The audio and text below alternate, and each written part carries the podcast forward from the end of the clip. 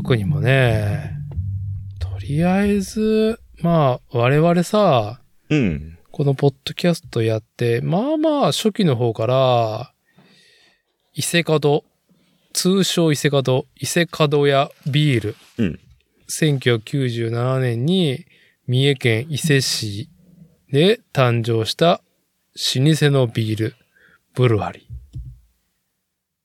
のことをね、うんうん。まあさ、言ってきたじゃないですか。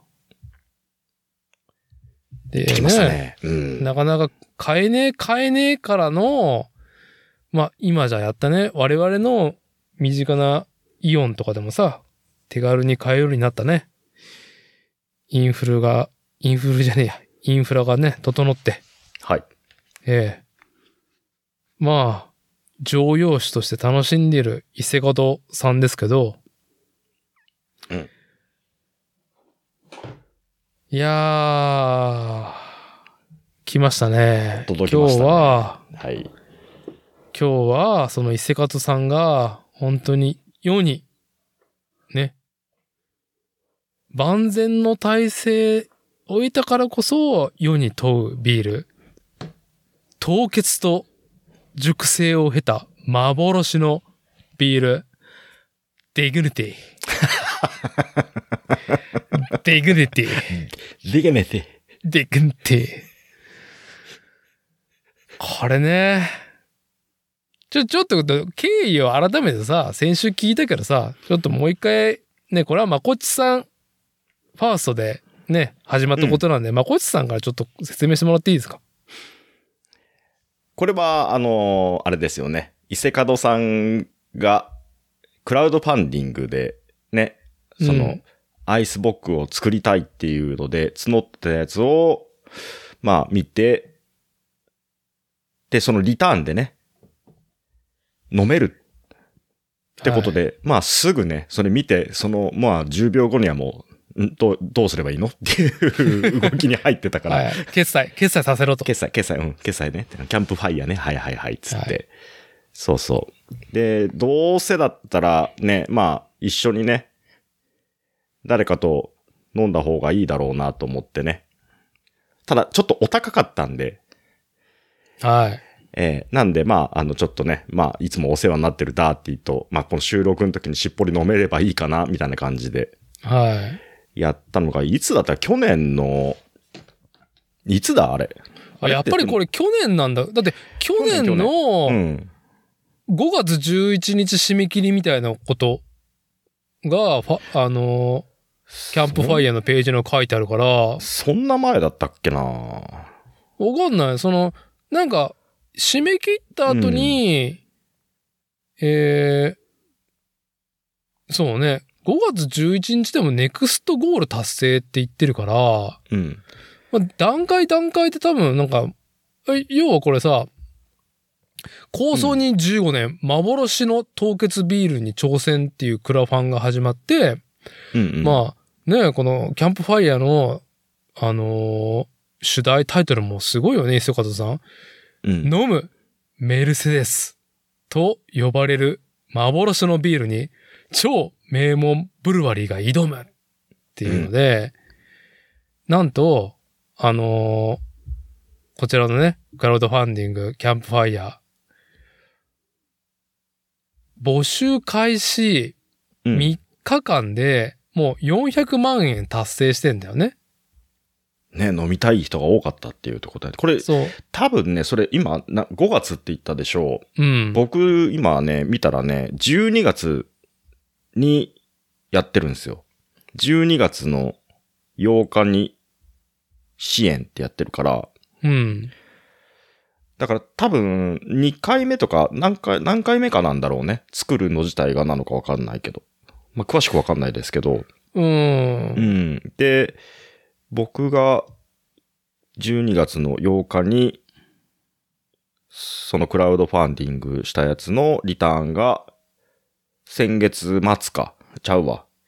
三、ん？先月末か、にうん届いて、はっていう風なんで、実際は、その5月のやつっていうのは第1パなのか、何なのかなんでしょうね、じゃあ。ね。まうんあこれさ、多分原価とね、小売価格、え、まあ小売し、中上しないっていうものであり、結構さ、目標金額がどの段階でこれになったか知らないけど、800万円なんだよね。うん。、で、現、今僕このページ見てる、キャンプファイアのページ見てると、もう、1200、208、ん ?1228 万飛んで500円。うん。まあ、め、ゲレ、ゲレンデクラスだよね。ゲレンデ行っちゃいけるね。いけるね。ねはい。で、支援者数が、対して436人っていう、非常に、あのー分母が少ない。個人の単価高えなっていうね。そうね。いろんなパッケージングがあるんだけどさ、うん。ね。あのー鈴木代表ね、伊勢門の、との、うんあの、寒暖ディナー20万円みたいなのもね、あるぐらいだからね。ね。うんもっと手軽なやつはもちろんあるんですけど、うんうん。はい。いやー、ちょ、ちょっとこのね、アイスボックっていうそのジャンルされるビールなんだけども、ちょっと改めて、まこっちからこれ、なんかどういうものだと説明されて、まあ、購買に至ったかをちょっと改めて紹介してもらっていいですか？アイスボック。はアイスボックって僕もこれ、その、伊勢角が作るっていう、ね、挑戦するっていう、それ見て、あ、何それって知って調べたところなんですけど、い。はい。アイスボックっていうのが、ドイツでね、生まれたって言われてるやつで、うんで、、そのタンクを凍らせて、で、その凍った水分、水分が凍って、その氷を取り除いて、なんか度数を上げていくみたいなね。ちょっとまろやかにさせるみたいな。凝濃縮させるみたいな感じなのかな、うんっ。ていうもの、まあその、麦芽がどれを使ってとかそういう細かいところはまあ、ちょっと僕も詳しくないんでわからないんですけど、もともとその、ドイツで、そのビール職人のお弟子さんが、うっかりその、外に置きっぱなしの樽を、樽をね、こ凍らしちまったみたいなやつで、うん。うん。で、ババカチンが、でもちょっと飲んでみたらうまかった、みたいなところが、その偶然の産物的なものが発祥らしいんですよね。はい。アイスボック自体が。うん。まあ、そ、そんなとこですよね。うん、そう。で、この記事の中にもあるんだけど、クラファンの。本来、ビールは凍らせると美味しくなくなるというのが常識。まあ、家でね、ビールね。いや、凍らしたこと何回でもあるよね。早くね。なるはやで凍らして、キンキンで飲みたいって言って、うん冷凍庫に入れといて、もうパンパンになっちゃった。でも、キンキンからのカチカチ。カチカチに、パンパンのカチカチになっちゃったね。うんうんビール缶を見つけられてね、妻に。うんまあ、怒られるっていうね。うんうん流れがある中でね。まあ、で、基本美味しくないし、それ溶かしても。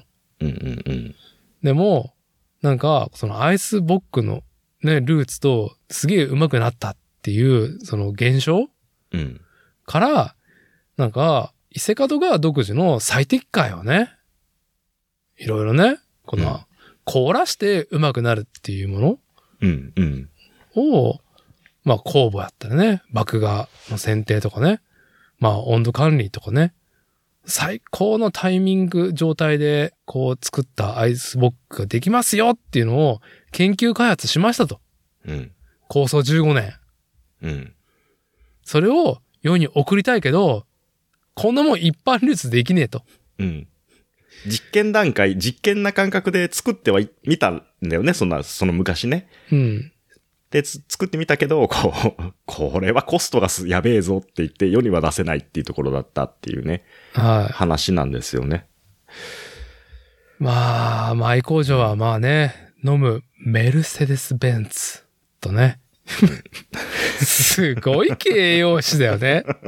メルセデスをね、どこに持ってくかだけどね、価値観として。いやー、うちのポッドキャストも聞くメルセデスキクメルセ。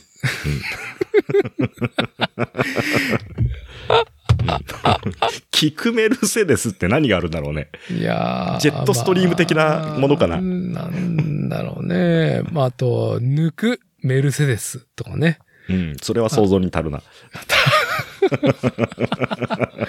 すいません。もうね、今日ね、夕ご飯でね、うんあの、いきなりこれ飲むとあれだなと思って、うん。ちょっとね、晩酌してから、あの、今現在ね、21時過ぎたところで収録始めてますけど、はいはい。今キンキンに冷えたね、あのー、まこっちさんに、これ2本送られてくるんで、来たんだよね？僕は2本のやつをやったんすね。はい。うん1本あたりね、750ml のね、はい、うん。4号瓶に入ってるんですけど、ちょ、み、もうまずこの瓶のルークがもうワインうんだ。よね。高級ブランデーが。ちゃんと、ね、あの、シリアルナンバーが入っててね。僕シリアルナンバーいただいたのは588ですね。僕は87ですね。連番です。連番ですね。ま あ当然なんですけどね。当まあ然の連ま番ですごっちさんがね、頼んだ、あの、幻のビール、デガネティ、ね。で、でかねて。デガネティ、あの、ね私もこれウイ、スキーダルのね、ゴールドに印刷されたラベルにね、ウイスキーダルが書いてありますけど。じゃあ、私、まあこれ相手、これ先週ね、まあじゃあ後で話しますけど、先週ね、開校した時に我々がちょっといただいてるんですけど、常温で。うんうん。冷えた状態ね。ああ、まあまだってことね。もうこれ開けてないもん、ほら。あ、本当だね。そうだよね。開けてないんで、まず、このね、わ一見ワインボトルみたいな風景なんで、この金、金、黒地の瓶にね、この金の、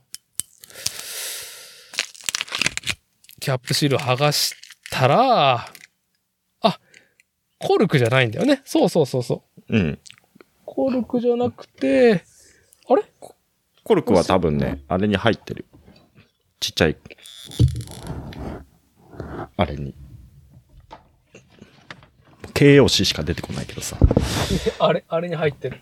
うん。で、あれ？ちょっと待ってよ。線抜き、あれ？俺線抜きすぐ、ああ、たあった。線抜きね、この、まこいちさんが、クラファンで、ね、特典でついてる線抜きを、な私にちょっと贈呈してくれまして、うちに出番がねえっつって。持ってってくれって言って渡した。まあ、ネクストゴール達成記念支援者全員に、デガルティ、アンバサダー、うん。認定書線抜きをプレゼントっていうね、この、これ。はい。ねしおりみたいだよね。しおり、重たいね、重たいしおりですけどね、これでね、これ、ちょっと線を、線をちょっと抜いてみますけど、これで。あ、これつ通常のあれですね。ああの、大ジョッキと同じ。うん。今。普通の王冠だね。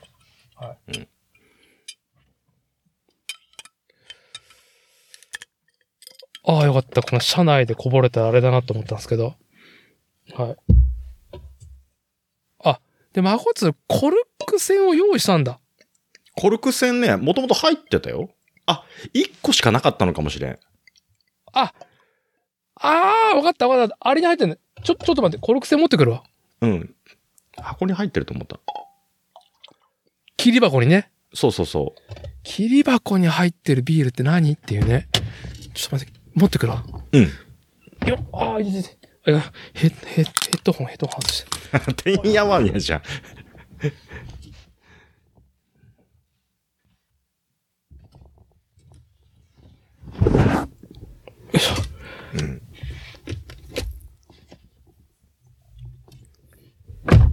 あこのきめあ、のさ、せさせ。きめの細かい。あ、もう、もう車内にもディグニティの香りがもう、もう、ね、私ね、あ、する？都合でね、うんあの、車の中でね、いつもね、リモート収録してるね、私、伊達ですけども、車の中でも充満してますよ、これ。ディグニティの香りが。モルト臭が。いや、これ独特ですね。じゃあ、じゃあ、まこさん、伊勢方の幻のビールに乾杯で、乾杯で。よろしくお願いします、今夜は。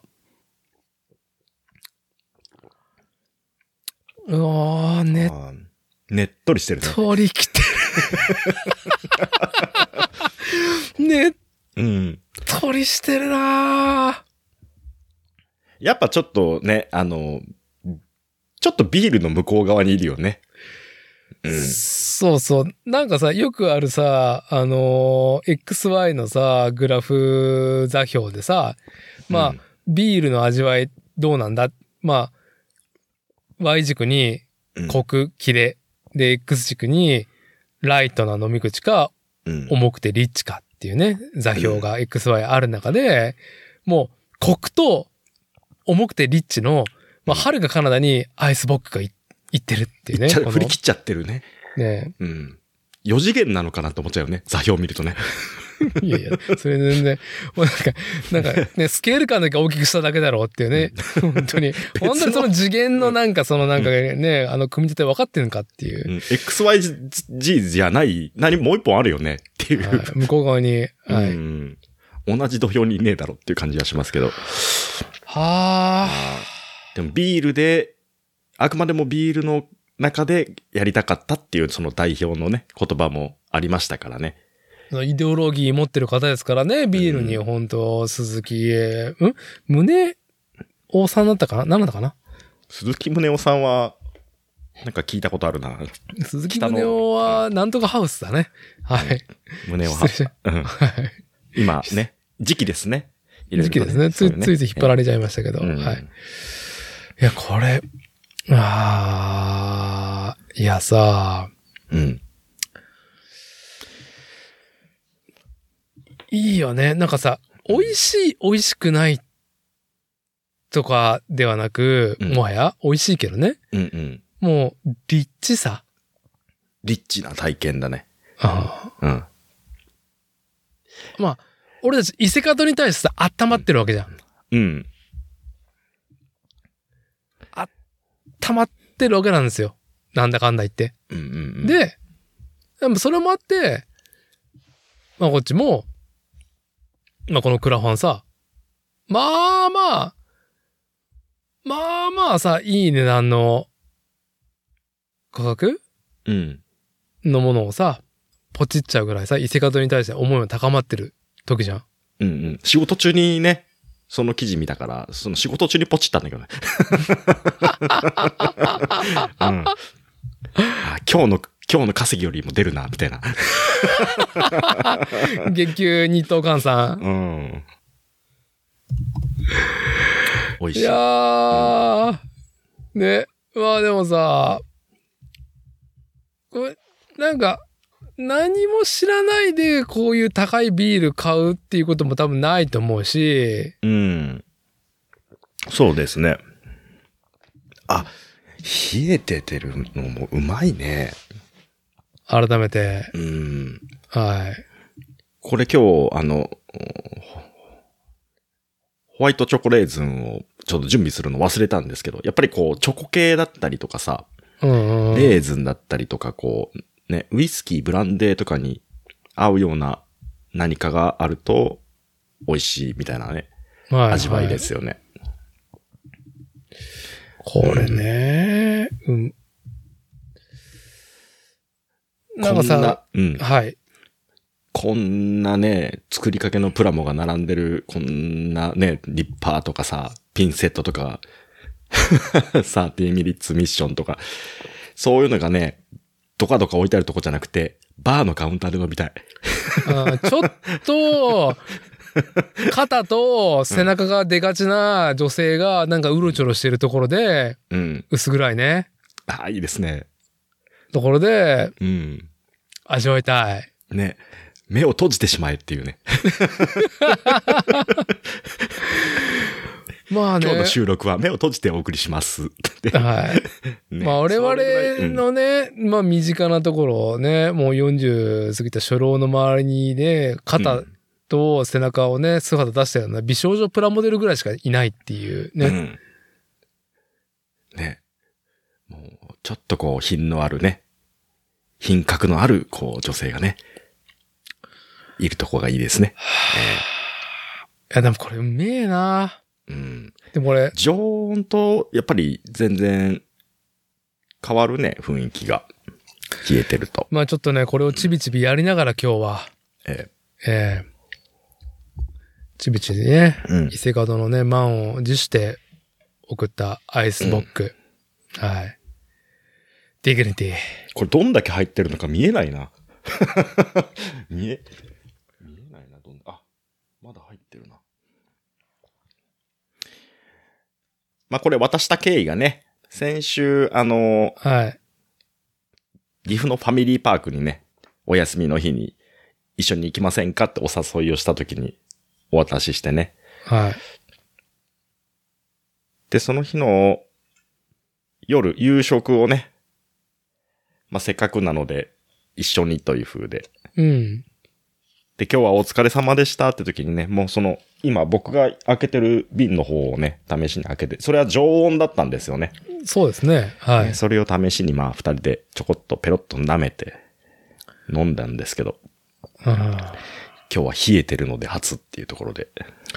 まあ、日本酒のようにね、こう、温度がだんだんね、ちょっと、あの、常温に近づいていくところによる味の変化、うん。味わいながら。あ今日はすいません、リスナーの皆さんに、あの、まあ、ちょくちょく宣告しますけど、このポッドキャスト番組主催の私だってね、えー後半ね、ちゃんと喋れてるかどうかが、うんもう今の時点で怪しい。怪しい。これ17 7度ありますからね。17度、うんはい。一応チェイサーで炭酸水持ってきたけど、うんうん。それが間に合うかどうかわからないっていうね。私、あの、チェイサーの水は1リッターをて用意してる。ちょっと、ちょ、ちょ、ちょっと俺も開けとこうちょっとね、チェイサーのやつ。リッターでいきますので。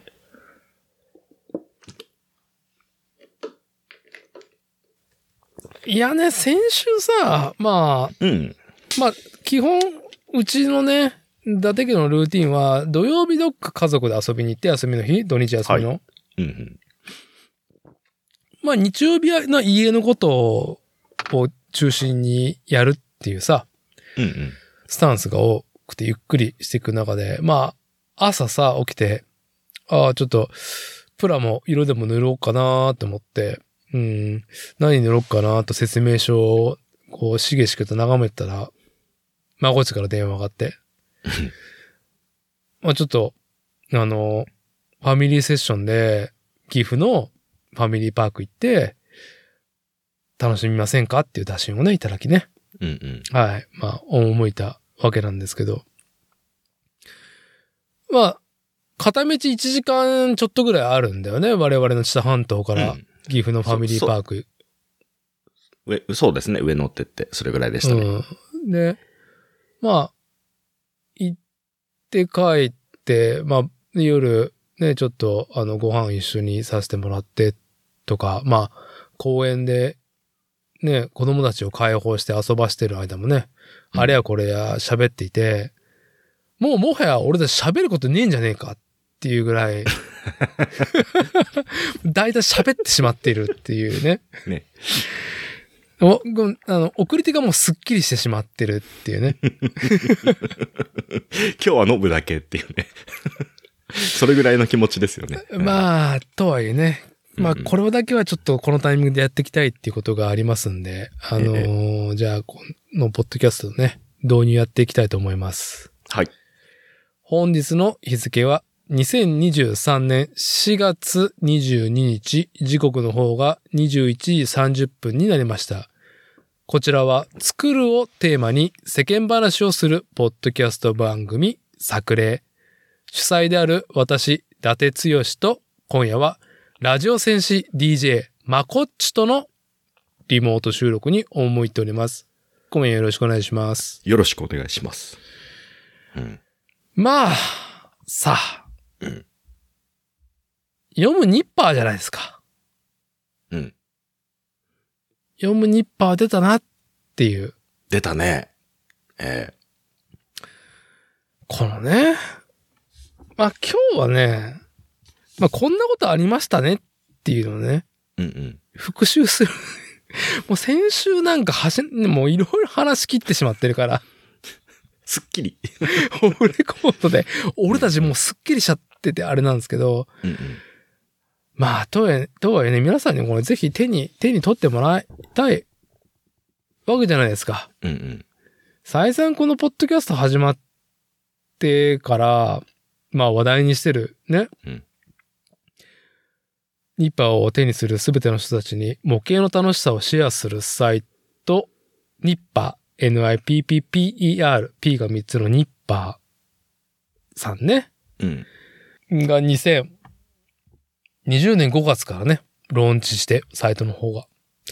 毎晩3つね、模型を、いかにカジュアルに、かつ、そもそもプラモデル模型が持ってる深いところをね、紹介してくれる。しかもその、紹介の仕方が非常にね、広く伝わる、伝えようっていう姿勢もあり、我々ね、面白く拾えるっていうところがあるところに、まあ夢中になっていたし、まあ僕はプラモ歴があって復帰するきっかけになったし、まあこっちはプラモデル歴がなかったのに、もう、ね、ドハマり、プラモデルばかりに自分の小遣いがね、本当に吸い込まれていくのがもうかれこれじゃないですか。かれこれですね。うん。1年半か2年ぐらいずっと突っ込んでるよね。まあ、ダーティーほどじゃないけどね。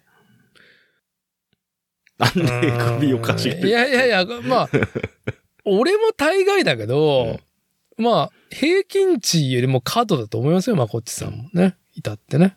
はい。でも今日はあの、フルメカニックス届きましたよ。あ、マジで？はい。そうね。今日発売だよね。今日発売。うん、バンダイスピリッツ、現在ね、えーやってるガンダムシリーズ最新作、水星の魔女の、まあ、満を持して主人公機であるガンダムエアリアルの144分の1ではなくて、100分の1の、まあ、フルメカニクスっていうね、タイトルがついてるリアルロボットシリーズの、まあ、エアリアルが出たと。うん内容、みっちりぎっしりでボリュームもある。うん。ただ、今一番お熱なのは、そっちじゃなくて、30 minutes missions のエグザビークル。こっちって。これ4個目です。これ。で、4個目え？え、それ、エクサビークルだったっけ名前？そのコロコロのやつ。そう。エグザビークル走行突撃メカバージョン。このなんかよくわからんけど、丸っこいやつなんだって思ってたけど、うん。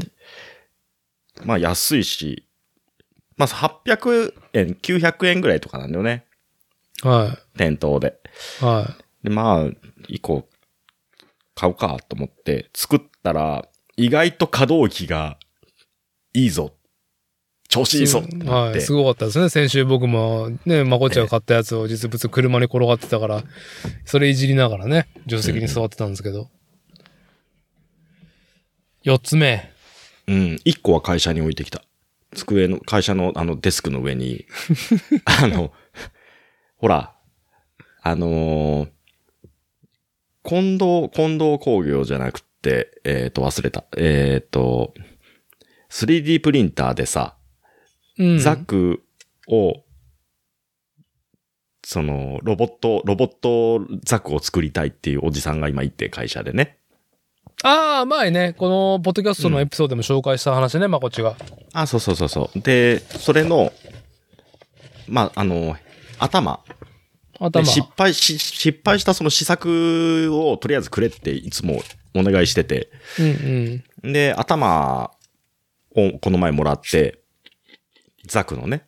うん。スケールどれぐらいなのあれって？なんだっけ？スケールはね、どれぐらいかな？立つと、これぐらい。どうだろう？30センチ、40センチもないと思うけどな。ああまあまあ、その、マスターグレード100分の1よりも高い、メガサイズもう大きいかなのやつより60分の1よりも高いんかな？うん。うん。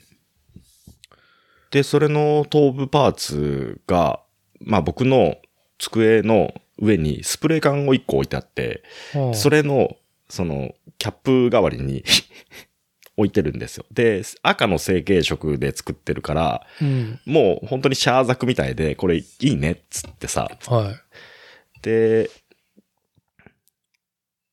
ずっとそれを置きっぱなしにしてたんですけど、このエグザベイビークルをゲットしてからは、これに被せるしかないってなって。もともとあの SD とかのフォルムがね、世代的に、あの、まあ、グッとくる世代だったので、はい。頭でっかち三頭身ね。そう、これに乗せるとほんとね、あれ？すげえ可愛いじゃんってなってさ、今日持ってこれよかったな。で、ずっと置いてあるんですけど、あ、会社にね。そう。で、会社に1個取られちゃったから、僕の机に。なんで、まあ、あとと、取られちゃったって置いたの？自分が置いたんだけどああんた、あんたじゃねえかっていうね。なんてか、ふっとね、ふっと目をさ、隅っこにやった時にそいつがいると可愛いじゃないですか。いやー、ほんとお気に入りの模型プラモが、うん。ね、シリアスなところに、うん。そっといるだけで、心の安ね、あるよね。そう。うん。いや、いいなと思って。で、はいこの丸っこいフォルムって、あのーあれをまたやりたいんですよね。月光町ホロシルバーと、トランザムレッドだっけ、なんかあの3色ね、うん赤と黄色と、あのシルバーでさ、あのー見る角度によってね、ホログラムっぽく光のね、反射が変わるみたいな。うん。あれをまたちょっと使い、吹きたいな。丸いフォルムだしいいなと思って。うんうんうん、でまあ、3ついるし。ってことで、まあ、4個になったっていう。うん。なんかあの、ポルタノバをね、十二神将だっつって組んでた時を思い出したよね。いやーさー、まあもともとう、ん。このポッドキャストが2020年の9月から始まって、うんうん。まあ初期からまあまあ僕がプラモプラモって言ってたら知らんうちに、まあこっちが工具と諸々を揃えて、知らん間にプラモめっちゃ買ってたっていう流れがあり、うんうん。うん、結構早い段階でね、もう2020年の後半ぐらいに。で、僕も、なんだろう、ガンプラもまあまあやってたけど、そのやっぱ30ミリツミッションズのあの手頃にサクッと組めるのと、量産機をね、いっぱい並べた時のそのね、絵力がやっぱいいからさ。うんうん。あと、ガンプラが跳ねてる中で、いろんなプラモの価格が跳ねたりとか希少化されてる中で、30ミリツミッションズは永遠安く買えたんだよね。うん。うん、ウェブでも実店舗でもね。うん。安定供給されてたのもあって、まあ12新章つってね、800円だとか言ってもさ、12個買ってるわけじゃん。うん。バカ、バカだよね。ね 今思えば絶対買わない。1万円ぐらいいってるわけじゃないですか。そうね。あうん。あ。で、今回、あの、ん？エクザビークルだったっけ？そいつ。ビートルだったっけ、ビ、エグザビークルね。エクザビークル。うん。卵、たが卵みたいなやつ。うん。もう4つ買って、4000円ぐらいでしょ？まあね、そうって言われるとね。うん。冷静に、あの、表計算していくと、いや、結構えぐい価格。まあ、必要ですから。これは。うん。はい。はいそね。いやー、買っちゃうよねっていうところでね、1000円以下のプラモなんて。う。っていうまあ、そうなったきっかけの本当に活かしたウェブサイト、ニッパーが、あ僕とまこっちうん。が、いいね、いいねって、楽しんでいて、一ユーザーとして。うんうん。まあ僕もやっぱりすごく、あの、ハイパーアジア市の、あの、ターンテーブルでうん。ブラックライトに当てられた、なんか、すごい異形の携帯で発光する奴らがターンテーブルで回っていて、うんねマービンゲーのアイマービン・ゲーのね、うんビジュアルに合わせたみたいな。やつがあまりにも衝撃的だったから、もうプラもやらなそうなやつらも含めて、面白いことやってる知り合い、知人、知人、友人に、まあこれ見てよ、つってね、うん。送ったのは結構ニッパー配信、もう僕ら、僕、私だって自身の周りに伝えたきっかけなんだよね。なんで、まあ、それから、30ミニッツだけじゃなくて、ガンプラだけじゃなくて、まあ、ニッパーと紹介されてるスケールモデルも、ね、率先して、まあ僕も、まこっちもいろいろ、ついつい買っちゃってね。うん。楽しんで。困りますっていうね。まあ困りますって結構的確だよね、ニッパー見てて。うん。うん。これ作ろうって思って、あ、これいいねって買ってさ、うん。まあ手をつけるつけないでいるうちに、毎晩3つも記事上がってさ、うんうん。次から次にね、興味惹かれるさ、うん。プラモデルが、ウェーブがやってくるわけじゃないですか。うん。まあまあ全部欲しいもんね。全部手にしてみたいっていう。いいなーってなるもんね。うんう。ん。で、今やね、まうん。あ、結構双方向な、インターネットの、本当に、集合値っていう、まあ、性善説、性悪説っていうと、ね、インターネットの生まれとしては、性善説をちゃんと、まあ、骨子にあるサイト運営で、ただただ、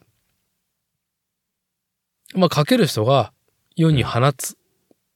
そもそもプラモデルが持ってる魅力を世に放つだけではなくて、皆さんが感じた感動、リビド、プラモデルで感じたリビドを、ぜひ、テキストと写真合わせて、送ってもらえれば、このサイトで、それを記事として公開して皆さんに見てもらう状態を作りますっていうね。うん。うん。結構得意な、得意な本当にインターネットをやられてるところで、うん。うんまあ、まあね、それもあって僕はなんか、ここのサイトに寄稿したいなっていうので、まあどうやったら書けるかな、写真撮れるかなっていう準備期間を経て、まあ今ではし月に2記事、3記事書ければいいかなっていうペースで参加してるんだよね。ニッパーの方にうん。うん。で、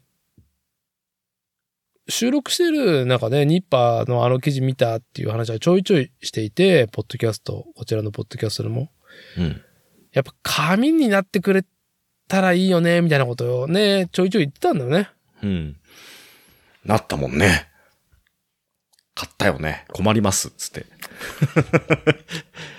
でもね、はい、あれ、まあ、買って、うん、届いて、あの、まあ、封を開けてパラパラっと見てさ、うん。で、あやっぱ紙で実際に手にと取ってみると、まあいいなって、その、雰囲気が変わるなっていうのが、まあ最初に感じたんですけど、写真がまず、もう僕いつもスマホとかさ、ちっちゃい画面で見がちだからさ、はい。ちゃんとね、紙面で、あのー写真として見るとさ、ああ、だいぶ雰囲気も変わるなーって思いながら見ててさ、うんまああの、何？ふみてしさんのお子さんの顔がいい顔してるねとかさ、はい。はい。ねまあ、ちょうど我々のね、あのー初代のね、子供たちと近しい年なんだよ。うちの子と同い年ぐらいだと思うんだよね。あ同い年ぐらいなのかなう。うんん。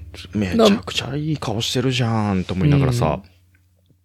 で、まあ、とりあえずその届いた時にさ、そんなにあの時間がなかったんで、上のこのね、机の上にポンと置いといたんですよ。ああ、この、一番優しいプラモの楽しみ方、ニッパーのね、そうそうフィジそうそう。カルになったものを。そう。たらもう取られちゃってさ。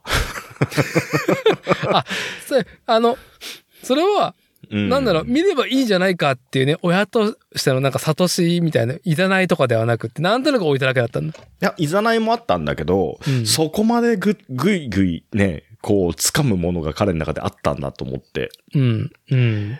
うん。すごい、まあ今小学校3年生に上がったところですけど、はい。まあプラモデルとかをね、ちょいちょい作ったりとか、一緒にね、やったりとかしてるから、もともと興味はある、はあるんですけど、うん。そこまで持ってきますってって、あの最近ね、あの二段ベッドに寝床が変わったんですけど。お宅ね、はい、うん下の子に自慢されましたよ。見てくれ。俺。のベッドだ俺のベッドを見ろと。はい。俺が下であいつが上だみたいな。はい。はい。もうね、あの、持ってかれちゃう、ずーっと。持ち歩いてるからさ。でも本もだんだんガバガバになってきて、俺見てねえのに、あんまり。ガバガバになってんじゃねえか、お前って言っそれくらいずっと長男が、て。すげえ。この読むニッパーをね、あの、うん家に帰ったら、もう脇に抱えてると。脇に抱えてる。うん。なんなら見ながら寝落ちしてたりとかもよく見るし。マジで？うん。で、やっぱりその、ね、気になるプラモデルだったりとかさ、うん。その、最初にね、その、すぐには教えなかったけど、しばらく経ってからさ、実は、これ、映ってんの、ダーティー、ダーティーのとこのやつだよ、これ、つってさ、あの、アスタコのね、アスタコね。はねい、だ、これだ、ええだ、えつって、これじゃあ、えつって、これ誰これ誰？え、だから、ダーティーのとこのだって、つってさ、はい。はい。ね、息子さんもしっかりう、ちうちの子がね、てた、手垂れとして、はい。そう、手垂れとして映ってるその様を見て、マジかっつって。ああ、そういうためがあったのね、若干。そはう。んで、しばらくして、まあさっきガバガバになったとは言いましたけど、い。はい。あのー本、本をさ、なんとなくふわっと持って、彼が気になってるとこが、まあ大体何箇所かあるなってわかるじゃないですか。あの、ページ広が、ひ ページ広がっちゃうやつね。何回も。開き癖がついてるとかね はい。で、一番、一番開き癖が強えところが、はい。何ですか？えっ、と、不死身のあの、株ね。ああ、そうなんだ。で、その次が、アスタコのとこもやっぱ見てて、はい。とかね、いろいろそういうのを彼の気になるところが、こう、ああ、こういうとこが気になるんだね。うん。うで、ん、多分、この前来た時に、あれこれ言われたところらへんが、まあ今うん彼はホットなところなのね。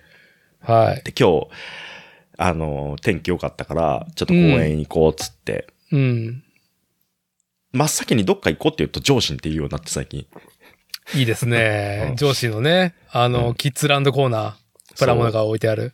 そう。まあ先週は朝日屋さん行ったので、うん、う。うんん。老舗の模型屋。はい。そう。で、まあ、上司に行こうかっつって。で、行ったんだけど、株がね、あの、ハンター株と、普通の株のね、あの、グリーンの一番オーソドックスなカラーね。うん、うん、うん。あれ、がやっぱ彼は欲しいんだけど、うん。なくて。プレーンがやっぱり、プレーンから行きたい男心。そう、これが、ちゃんと彼はさ、定番の色なんて知らんわけじゃん。うん、うん、うん。ねえ。だけど、これが一番かっこいいっつって。これはね、新聞配達の人とかいっぱい使ってる丈夫いバイクだよっつってさ。はい。うんああ、まあね。まあ、それも読み取れるようなね。その、うんあ、そうだよね。お宅の長男は最近ね、あのーライトノベル、星のカービィのライトノベルを読めるぐらいの読書力があるから、うん。まあ、読めない漢字があっても、結構この読むニッパー、プラムの楽しみ方、一番優しい。はい、うんこちらの方ね、結構、読め、内容読めてんだよね。読めてる。文脈でもなんとなく把握していくし、彼は。うんうん。はい。うん。富士見のね、まあホンダスーパーカブう110。んそ渋いとこ行ったねう。。そう。すごい残念そうな顔してたもん、今日。なくて。その色がなくて。まあ、これがやっぱり他の3欲しいよね。たのかな？うん。そう。それが欲しい。うん。で、自分目線でもそれが欲しいし。い、はい。うん。まあ、カブの、スーパーカブの代名詞なカラーだからね、これ。そう。今ちょっと僕もさ、今手元にさ、うん持ってきてペラペラやりたいんだけどさ、持ってかれてるからさ。ねえのさ。ね、息子、長男の寝床に持ってかれてるから、持ってかれちゃってるから。この一番優しいプラモの楽しみ方、読むニッパそう。ー。あー。なるほどね。うん。消灯時間に厳しい妻の、ね、背に隠れて、あの、こそこそ読んでくださいっつって。いやー、そう。結局、うんその、まあね、本当古いね、あの段階の世代ジュニアのおじさんなんで、本当に電源がないと稼働しないコンテンツどうなんだ論はね、ちょいちょい言ってるんですけど、うん。まあね、こう、インターネットの波及力と集合値ってのは力強いものがあるけれども、うん。まあ我々が愛するね、いろんなサイトね、あの、dmm.com も含め、うん。ニッパー .com も、うん。電源がないと、ガジェットないし、ね、端末がないと見れないわけじゃないですか。うん。うん。たどり着けないからね、そこに。うん。うん。フィジカルの、このね、手に取れる書籍になったら、ね、光源さえあれば、自然光ないし、うんね、人工灯があれば、そう、もう形説の項ですよ。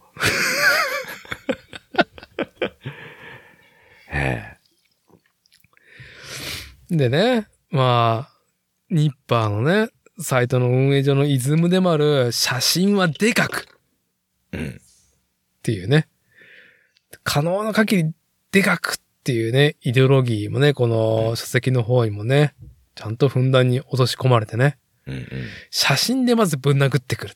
いや、もう素晴らしいと思います。はい素晴らしいよね。えまず見ろとっていうねえ見。ろと。うん。いやー、なんか、その、まあ、今から我々ね、おじさんがつべこべ、この読むニッパーについて喋るけど、やっぱ、たまたま、私だと、まあ、こっちのうちの子供の年齢層がね、まあ、うん。小学生、まあ、低学年から、幼児である、まあ、幼稚園、保育園児っていうね、うん、うん。幅。で、字が読める読めないかの狭間だよね、ちょうど。そうね。うん。ううん。ん。でも、なんかその、模型師もそうなんだけど、やっぱ写真の力強いじゃないですか。まず見ろっていう、なんか、姿勢があるじゃん。うん、うん。結果をまず見ろと。うんこのすごい模型の。そもそも、素体で持っている工業製品として、もう誰でも眺めれる色も塗ってないランナーについた状態も含めて、まず見ろと。うん。で、まあいろんなね、ライターさんの、モデラーさんの手にかかり、まあ超絶技巧で仕上がったものの迫力も、でっかい写真で見せてくれるじゃん。うん。伝わるよね。字が読めなくても。うん。まあうちの子も3分の2以上はこれ欲しい、これ欲しいって言ってんね。うん、うん、うんうん。伝わるし、でも完成されすぎちゃってると、子供目線だとね、買った時に、こんな、こんなんじゃないっていうのもあるこれじゃない。これじゃない。これ、これじゃない。仕上がってるはずだったっていうね。うん。そうね。まあ、そういう意味では、あの、見くた、見見立てとかさ、うんそういうところのね、作ってる制作過程だったりとかさ、そういうのを見るのは楽しいのかもしれないですけどね。彼ら目線でも。うん。うん。まあそこにやっぱりね、色を塗らないといけない、ディティールをアップさせて、あるところまで高めないといけないっていう提案うん。ではないから、うん。うん。そもそもプラモデルが買ってきて持ってるポテンシャルそもそも、す、なんか、多く工数とか技を投入しなくても、なってくれるポテンシャルうん。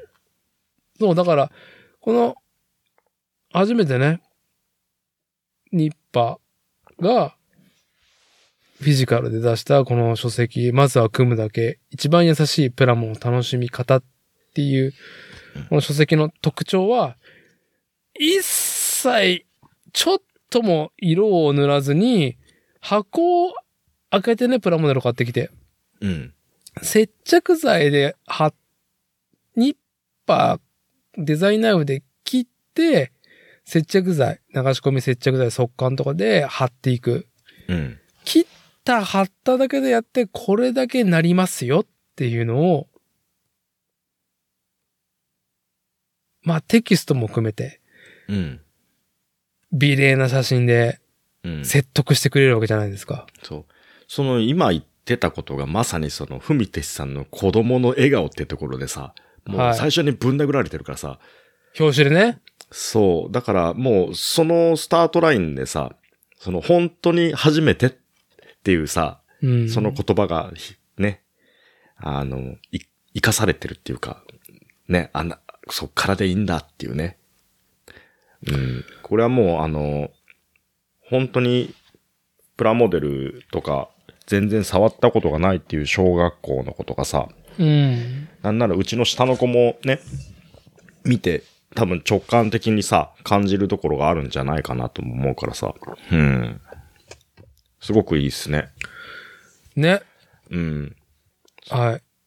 まあすごくいいんで、あ、今日何遍も言うと思うけど、まだ買ってない人は買って、重版かかったら、俺たちすごい嬉しいから。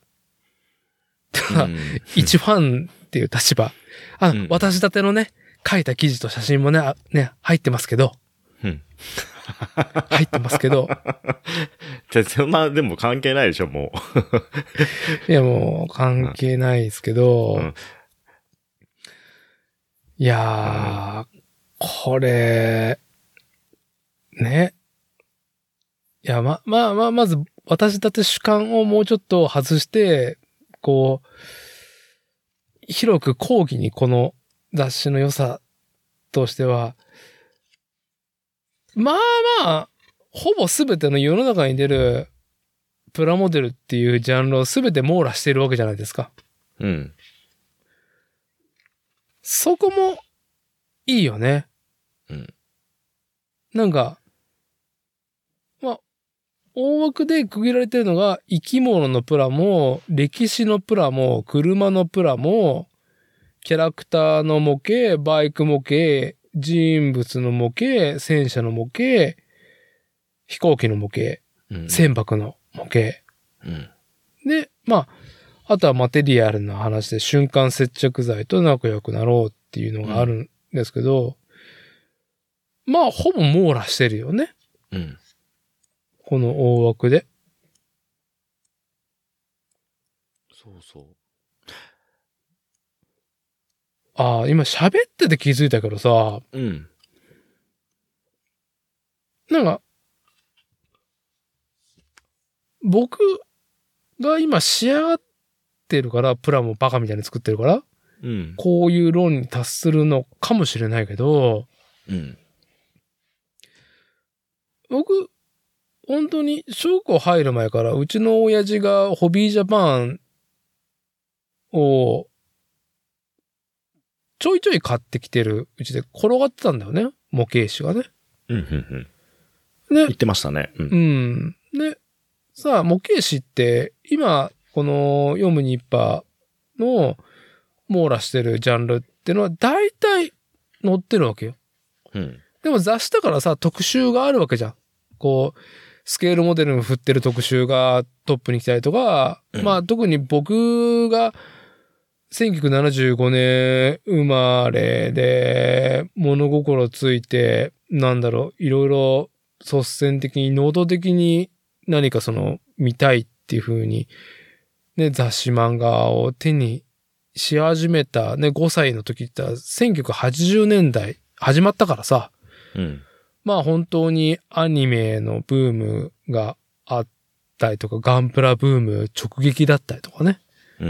うん。だからやっぱ、リアルロボットが、まあ結構特集組まれ始めた時期なんだよね。うん。表紙がやっぱりね、そうやってガンダムとか、富野作品のリアルロボットだったりとか。でも戦車の表紙とか飛行機の表紙がある時もあるっていう中で。うん。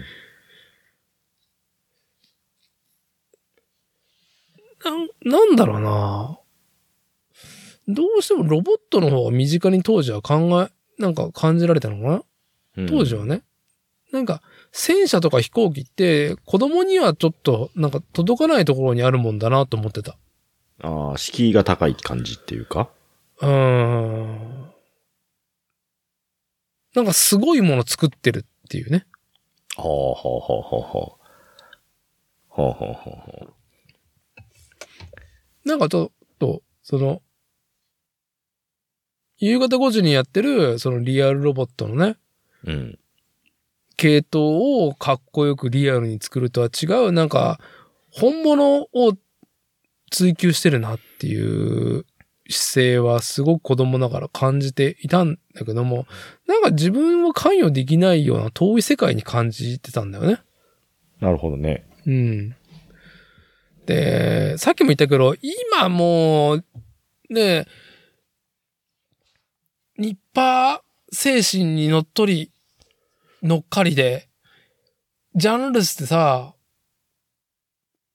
いろいろやってるわけなんですよ。うん、うん。ね、抵抗感がなくなってるからそう思っちゃうのかもしれないけど、うん。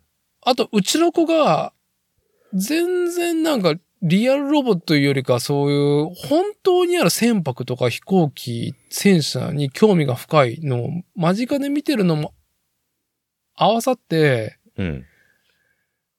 なんかこれさ、みんな色塗ってないからさ、あ、うん平たく、なんか自分がビビッときたものを挑戦したいなっていうふうに思えるジャンル、うん。別にね。なんか、平準化してるというかさ、うん。うん。どれもやれるよっていう雰囲気を出してるのが、まあ、まあニッパーが伝えたいことと、そもそもプラモデルが持ってるもの？うん。うん。そんな、なんか、ね、このレベルに達したら、この工具を揃えたらとか、まあ、ある程度あるけど、うん。やれるところじゃないよっていう。まあ、接着剤の話もね、冒頭でするしさ、うん。うん。うん。この書籍でね。ニッパーも再三ね、流し込み接着剤っていう、現在のね、マテリアルが、難しいプラモデルも、うん。容易にサクサク組めるようになってる時代になってるってね。うん。のを提唱してるから。なんかそれが伝わってくるよね。なんかどれもスナッ、プフィットじゃないやつがどうしても絡んでくるとさ、うん。接着剤っていうのはやっぱマストになってくるじゃないですか。けど、思ってる以上に厄介じゃないよっていうところをずっと言ってきてくれてるような気はするけどね。そうね。はい。うんその、船舶だったりとか、その、すまあ飛行機、戦車とかってさ、うん。本気で作ってる人のやつってまあ半端ないじゃないですか。半端ないね。ね。けど、そういうのをね、塗らずにさ、とりあえず形にするだけっていうところだったら、本当に、あの、接着剤は、まあ最低必要、ニッパーとかね、他のやつでうん。も使うやつ以外に、接着剤はまあ、ひマストで必要になってくるけど、うん。そんなに厄介じゃないよっていうところでさ、うん。それさえあればね、みんな平準化される気はしますけどね。スナップフィットだったらまあいらないけどさ、うん。うん。だからもう、うん、接着剤、そうね。確かにその、さ、さっきダーティが言っとった、あの、船舶とかさ、うん。そういう、何、子供目線で見て、あの、まあ敷居が高く感じるようなものっうん。てさ、まあ、ちょっと想像だけど、あの、昆虫の標本作ってるようなものと同じような目線じゃない？見てる。なんか、昆虫の標本作ってる遠いねおじさ。んを、遠い？要はその、うん船舶飛行機をうん精密に仕上げてる人の遠さと、うん。あ、そうそうそうそう。昆虫の標本作ってるその遠さね、自分から見うんて。遠い世界だなっていう。昆虫の標本作ってるのとかさ、うん。なんかこう、いろいろ下処理とかさ、あるんでしょ、はいとか、はい。なんかこう、化石の、化石とかそういうさ、うん。何？あの、最初にいろいろほら、茹でたりとかさ、いろいろするんでしょ、うんとかさ、はい。なんか、ね、やってる人から見たらそれが当たり前で、それすら楽しんでやってる過程だったりとかするから、まあ普通なんだけど。ロジックが、ロジックと工程がね、うん、もう確立してるからね。そう、うん。それぐらいの距離感で、確かにその船舶のプラモだったりとかさ、眺めてるっていう印象はなんかわかる気がするからさ。うん。うん。あの、この前、あれを買ったんですよ。あの、ステンレスのピンを。ステンレスのピン？うん。何それ？あの、壁に、マシーネン、マシーネンクリーガーだっけ？はい。えーはい。ね、のプラモを壁にこう、つけたいっていうところで、そのステンレスのピンをああ、は使っい。てうん。壁にね、うん。飾るっていうのをさ、紹介してた記事があって、うん。うん。めちゃくちゃいいじゃんと思ってさ。はい。で、はい。あの記事を見てそのままそのリンクから飛んで、まあポチって、うん。で、まあ真っ先に、その壁にコンコンコンってつけて飾ったのが、あの、だいぶ前にちょっとチラッと見せたシンクロナイズドスイミングしてるガチャの やつがあったと思うんですけど、はい。ね。ほんと大きさにすると何センチ ?3 センチ、5センチもないぐらい。5センチぐらいあるのかな？はい。競泳水着を着た、うん。シンクロナイズとスイミングしてるうん。フォームのお姉ちゃんだよね。ちっちゃい。お姉ちゃん。うん。あれを、まあ壁に僕ね、何もあの飾ってたりとかしないので、うん。ね、白一面のキャンベス、カンバスの壁にですよ。はね、あの釘をピンをコンコンコンと打って、い。うんで、。それを飾ってごらんなさいよ。もうね、壁がね、プールになりました。けど、あ、めちゃくちゃ楽しいと思ってさ。はい。うんはいで、確かにこういうのを飾り方で壁にね、立ってるみたいな風に、ね、レイアウトしたら、うん。普段パッと何気なく目に入った時も、面白いなって思うだろうし、はい。ね、ああ、豊かな遊びだなと思って、そうですね。うん、もう一個買ったらね、相当持つから何百本入ってるからさ、あれ。で、ああ、そのステンレスのピンがね。あ、そう、ステンレスのピンが。はい。0.5ミリの軸かな。壁に穴開けて抜いても全然気にならないからさ。うん、うん。跡が残らないピンとかよく売ってるけど、あれぐらいの細さなんで。ん。で、それコンコンコンってやってる時に、あれこれ、昆虫の標本やってる人と同じじゃねえのと思ってさ。さっなき、その昆虫の標本がって言ったのがなんでパッて出たかっていうと、はい。僕は、あの、水着のお姉さんを壁に打ち付けてたからっていうのが、前段階であったんですよ。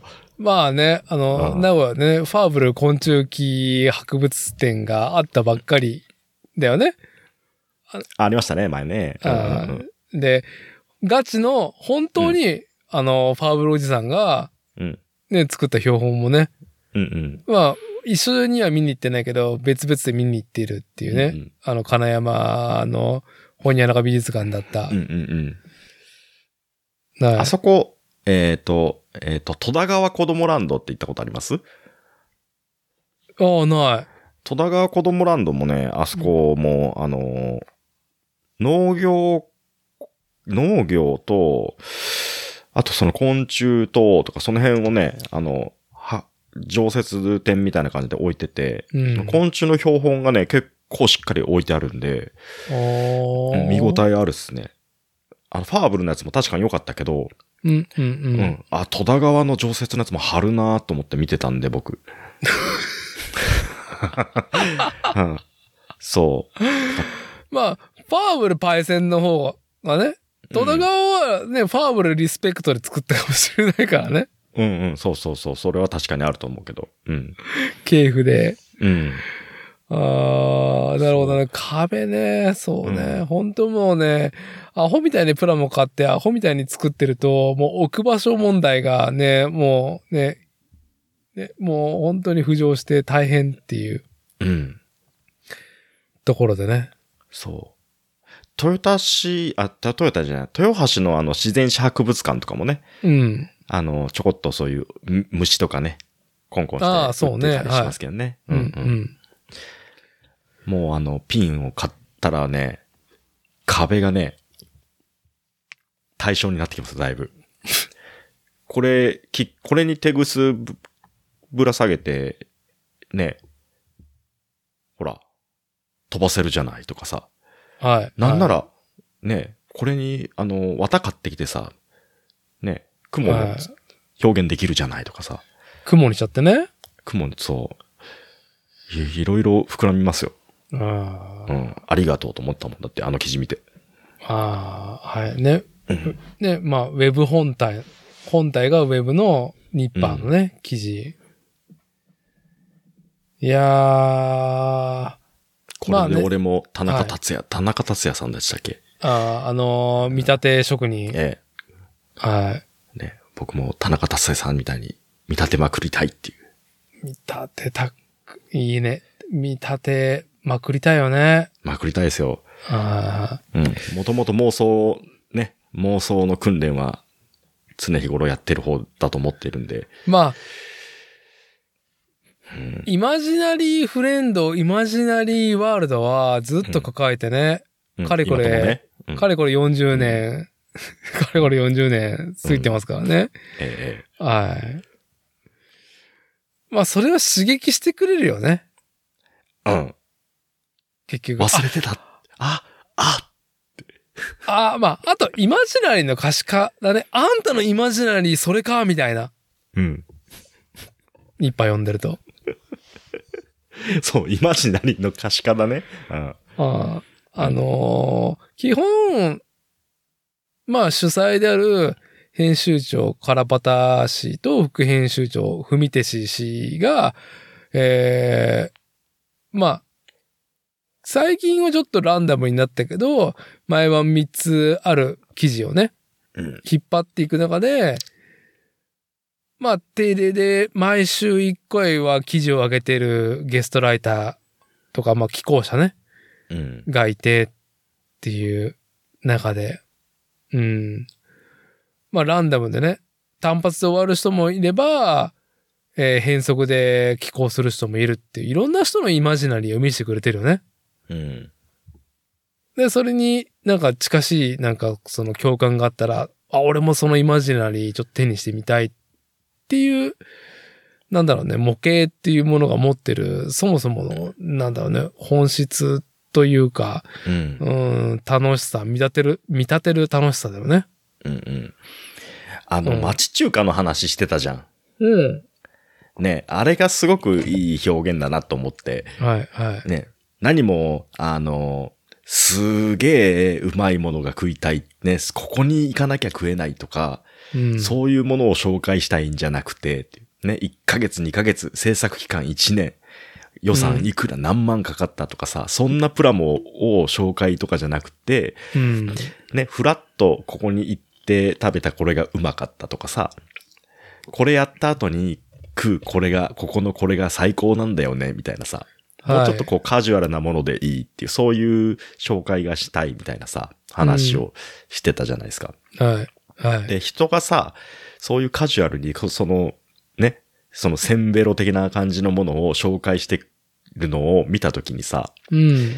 自分も、あ、いいね、つってさ、身近なところでそれをさ、見つけて済まそうとするっていうかさ、そういう共感の仕方をするの、うん、するから、うん、そういうところで、まあ、楽しませてもらってるっていうのかな。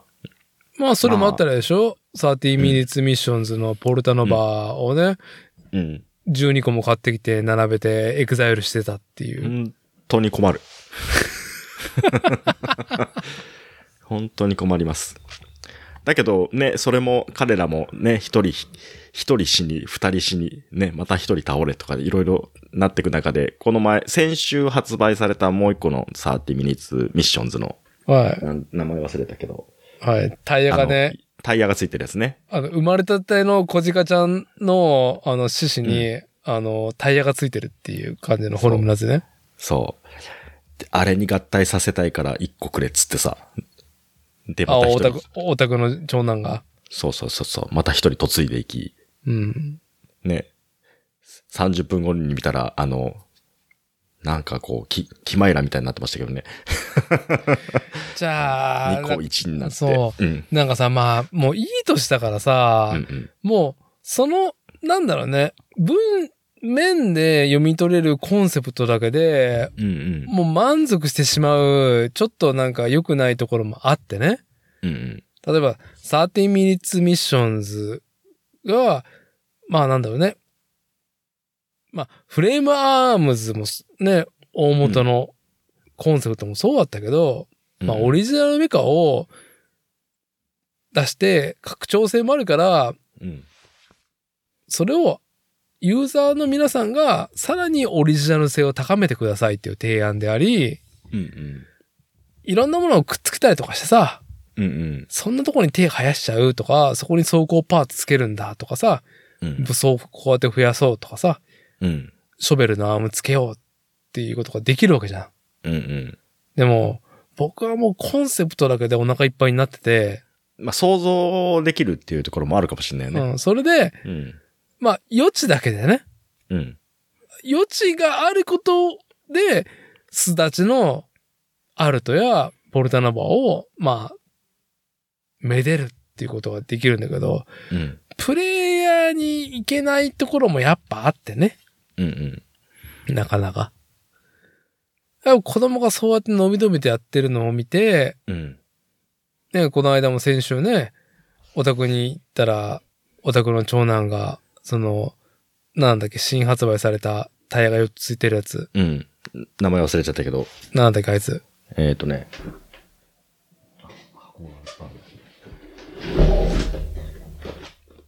えー、ボルパノバ。で 俺たちの滑舌、バイクバちょちょ待って俺たちの滑舌じゃちょっとなんか、なんか、ポルタノバとなんか区別して、もう一回言ってください。あの、ボ、ボ、ボ、ボです。V の方ね。ばボルパノバですば、ば、バギなんだ、ば、ばって。それはば、、うん、そうです。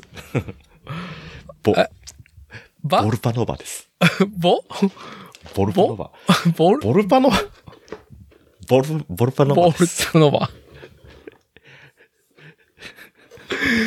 耳これがすごい頭がさ、丸いじゃん。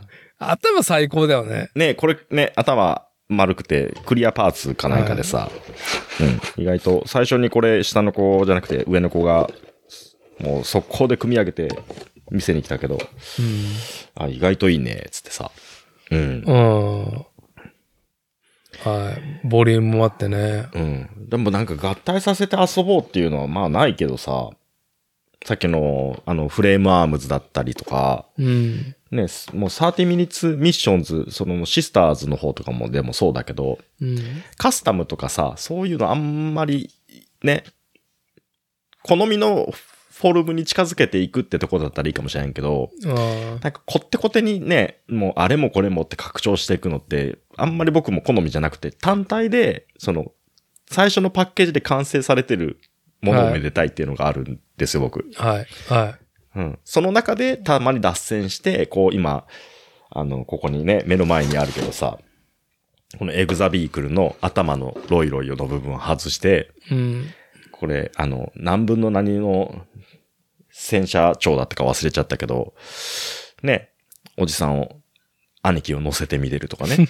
はい。うん。こういう、まあこれ、だって僕の中で見立てはあの、あれですから、あの、まあ、シャゴホットみたいなもんですから、僕。全然わかんないんだけど。メタル、メメタルギア試作機のあの、シャゴホット的な、あり、ある、シャゴホットはわかるけど、うんそれがなんでそうなるのかっていうのがなんか、なんか、ね。シャモそれぐらい、それ、それぐらいの見立ての膨らみはしてますから、僕はこれ。うん。だいぶ広が、広げてんね。えー乗れてねえじゃん、つって。うん。はい。なるほどね。ね。うん。いやー、はい。ねそう、まあ、なんだろうね。いやー、まあちょっとね、酔っ払ってるし、うん。我々そもそも拙いんで、そんなに説明ね、広くみんなにっていうところで言うと、うん。こうもうそろそろね、言葉が尽きてくるんだけど、やっぱ、写真、すげえなーって本当にね、うん。思っていて、具体的にその写真撮ってさ、うん。で、その、すごく、たす、何こう、うわーってなる。どういうポイントで、うわーってなるとかってあるの？ダーティーの中で。あー、やっぱね、うん。俺たちそもそも見えてないんだと思うよ。あ、肉眼で。うん、肉眼でこの二つの眼で。うん。二つの眼だから感じ入れてるいろんなその、多くの情報はもちろんあると思うよ。うん。でもさ、まあ、老眼も始まってるのもあるし、うん、うん、あと、その、知識の目がね、ああ。ちゃんと今見てるものの文脈を拾えてるか否かで、うん、全然変わるじゃん。興味あるかないかだっていう、もう根本的なところにもね、うん。左右されてる話なんだけどさ、うん、うん、まあまあ見えてないわけなんですよ。うん。うん、肉眼で。本当にそう思う。見えてねえなって。見えなきゃ気にならんみたいな。見えないところだから別にいいみたいな。そういう。のもあるし、良さを、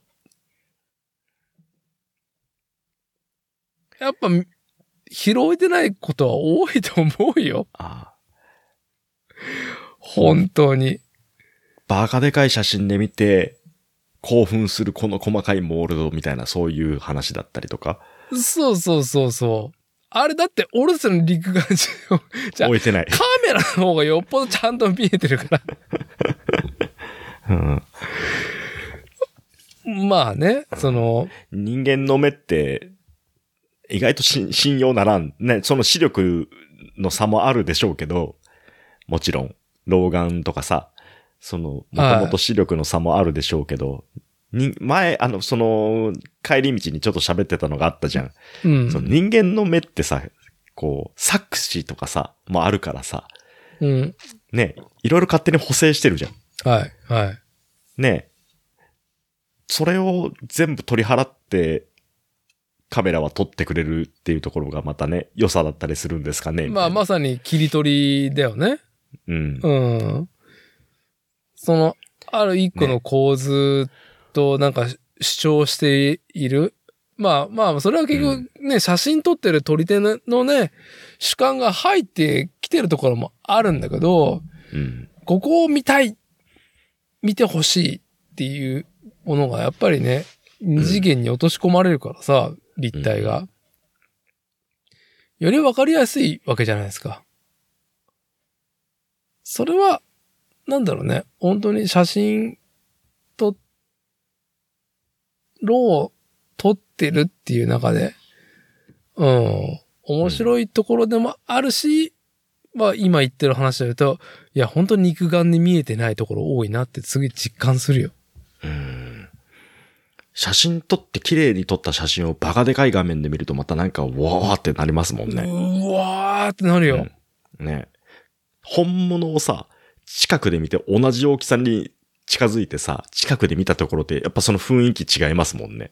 雰囲気違うし、実物じゃ、実物じゃ絶対見れない、作れない、作るのは困難なアングルってあるからさ、うん。その辺は容易にできるし、実物で本物を見た時の良さっていうのは、その佇まいっていうか空気感だったりとかしますけど、写真でさ、は僕、うちはそういう環境がないからさ、た、もう想像だけどさ、い。うん。。ね、あのーまあ、写真とかね、いろいろやる人とかでさ、うん。ね、編集中のやつとか、でかい画面でさ、拡大して見てるやつとかさ、うん。うん。うんチラッと見たことがね、あったのを思い出して言うと、何これ？みたいなさ、本物より綺麗じゃんっていうものがね、はい。はい。うん、多いですからね。AI なの？これみたいな。ね。まあ、その、うんその論争も、ね、生まれてしまうのもあるけど、まあ、それは一旦今日はさておくけども、うんうん、写真ね。うん。うんまあ、さすがね、あの、イデオロギーがある、ね、うんサイトなんで、ニッパうん。あの、これはさ、ーは。はい。まああまりですね、わざわざ言わなくてもいいことなのかもしれないけど、いや、わざわざ言わなくていい子っていう前振りをして言うのがおじさんのポッドキャストだからいいと思いますよ。はい。あのーあの雑誌の写真を見てて、すごくいいなと思ったのが、あ、あの、この、この、ね一番優しいプラモの楽しみ方ね、ニッパーが初めての書籍。はい。あのー写真がどれも綺麗で、ね、みんな、すごく上手な写真があって、うん。すげえなーって思うんだけど、すあのね、その、プラモデルとか、その、背景バックだったりとかに、うん。こうね、埃がチラチラっと映ってるのが見えるんですよね。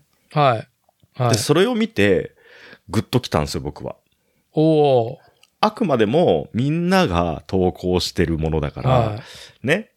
そそこはさ、す逆に、わあ、本当にニッパーのあれだっていうさ、はいプロの模型師とかだと、絶対そんなん見れないから、はい。まあ、はい消されてるか、上手にそういう環境で撮ってる、埃排除してやってるとか、うんはい。ねはい。だから、そういう紙面で、そういう埃を見れたっていうのが、僕はね、逆にね、グッときたっていうのが、なんかその他の紙面でついてる埃を見落としてるだけかもしれないけど、あんまり見かけたことがないんで、まあ、ジャッジはより厳しいだろうね。うん。いや、そう。あれなんだよ。なんか、うん、びっくりしたのは、この書籍とって。うん。まあ、そもそも、さっきも言ったように、色を塗らなくて、ニッパーで切って、流し込み接着剤で貼っただけでも、どんなジャンルのプラモデルも、ね、サクッと楽しめますよっていう。で、うん。色を塗らなくても、この佇まいですよっていうところをすごく強調された写真うん。とテキストなんだけど、うん。いやー、いろいろ今回びっくりしたポイントとしては、いや、あ、合計何記事上がってるか忘れちゃいましたけど、このニッパーさんが、3年間三ん ?2020 年、だから3年弱か。うん。やっている膨大な記事があって、うん。で、テキストをまんま流し込んでるだけなんだよね。うん。レイアウトにはやっぱ、ね、さすが模型師ライターやられた方たちが、やってるっていうところで、なんだけど、うん。いや、思ったよりまんまだなっていうウェブで見ている記事と。レイアウトが違うけどね。やっぱ写真の迫力がまた違う風になってるけど。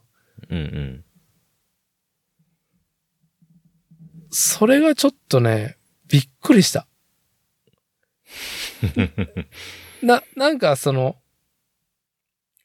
誇りの話と同じでさ、うんもっとなんか本に出す上では整えるべきルールがあるのかなっていうところだけど、うん。まあ、監修の、まあ、出版がニッパーだからさ、うん。その、誇り乗ってることも含めて、うん。テキストのなんか統一性がないのも含めて、うん。でも、一番伝えたいことは、ちゃんと記してるっていうことを、踏まえてか、まんまなんだよね。俺たちがウェブで見れるものと。うん。でも、レイアウトがちゃん、こう整えら、整えられて、えっ、と、同じその写真とテキストのという情報を摂取する方法が変わっただけで、こんなに見え方変わるかっうん。ていうのを楽しませてくれてるよね。うん。うん。まあ我々がね、ニッパーを注視してるからっていうところもあるんだけど、これは。うん。うん。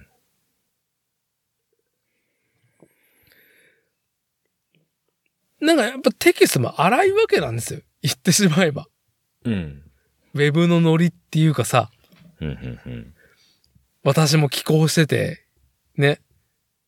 それは出せないところがあるんですけど、ウェブのノリというかさ。うん。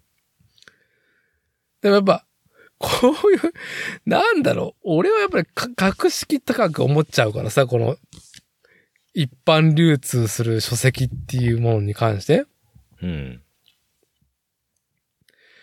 いやー、結構ウェブのまんま出してるし、ページのは端っこまでテキスト滑り込ましてんなっていうのにびっくりした。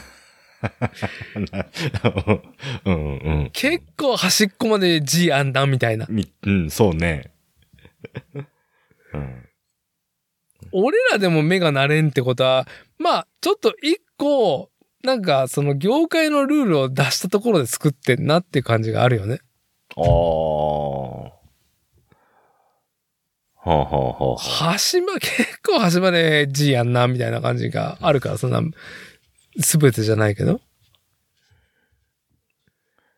どうなんでしょうね。あ。んまりその作る上で、やっぱり自由に作れたっていうところがあ。るってことなんでしょうかね。まあ、だって、結局ね、うん。まあ、編集長と副編集長が、自らのさじ加減でやってるんだろうなっていう。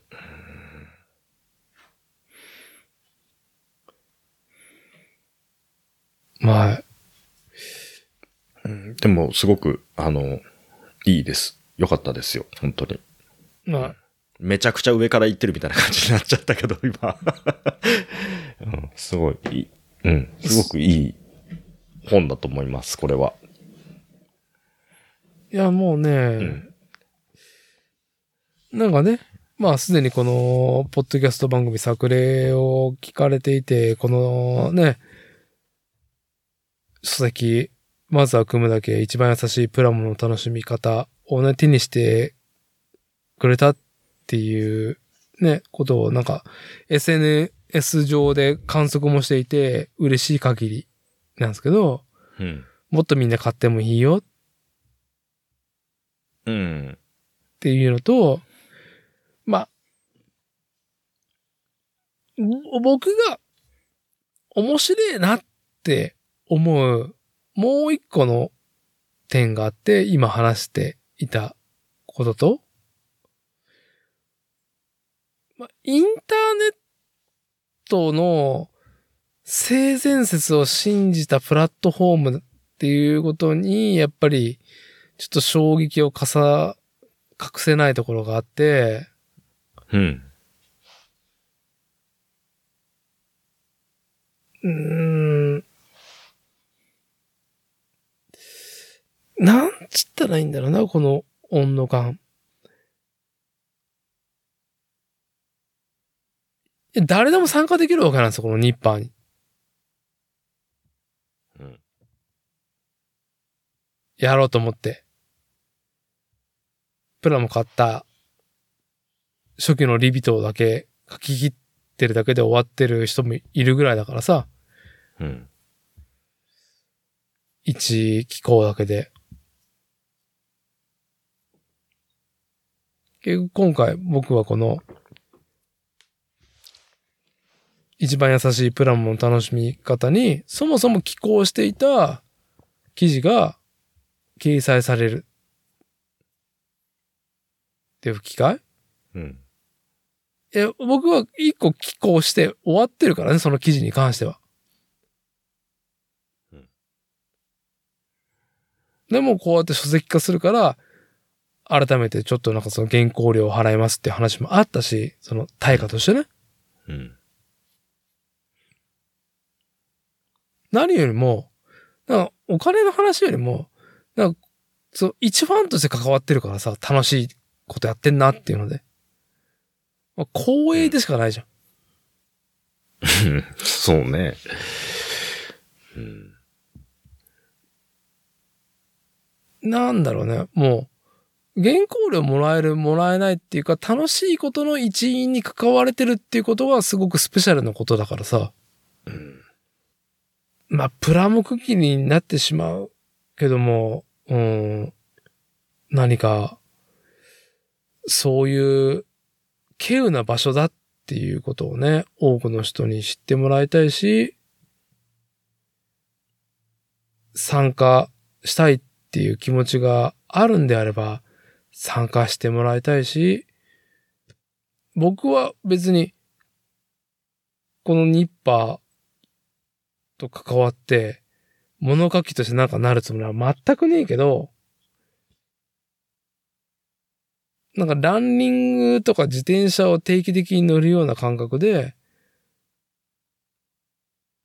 でも、やっぱその原稿料が発生したりとか、そのニッパーっていう、ね、コンセプトをちゃんと自分なりに解釈して見据えて、言葉を紡いで写真を撮るっていうことの面白さ。まあ、スポーツに参加するのと一緒だよね。うん。この競技に参加するんだったらこれだよね、みたいな。フットサルにするんだったら手は使うなよな、ぐらいのね。うん。やっぱその整えを。で参加する面白さもあるからさ、緊張感も含めて。なるほどね。まあ僕、僕は、その、で、ニッパー読むだけだからさ、うん。記事をね、うん記事を読んで、あ、面白そうだなーって言って、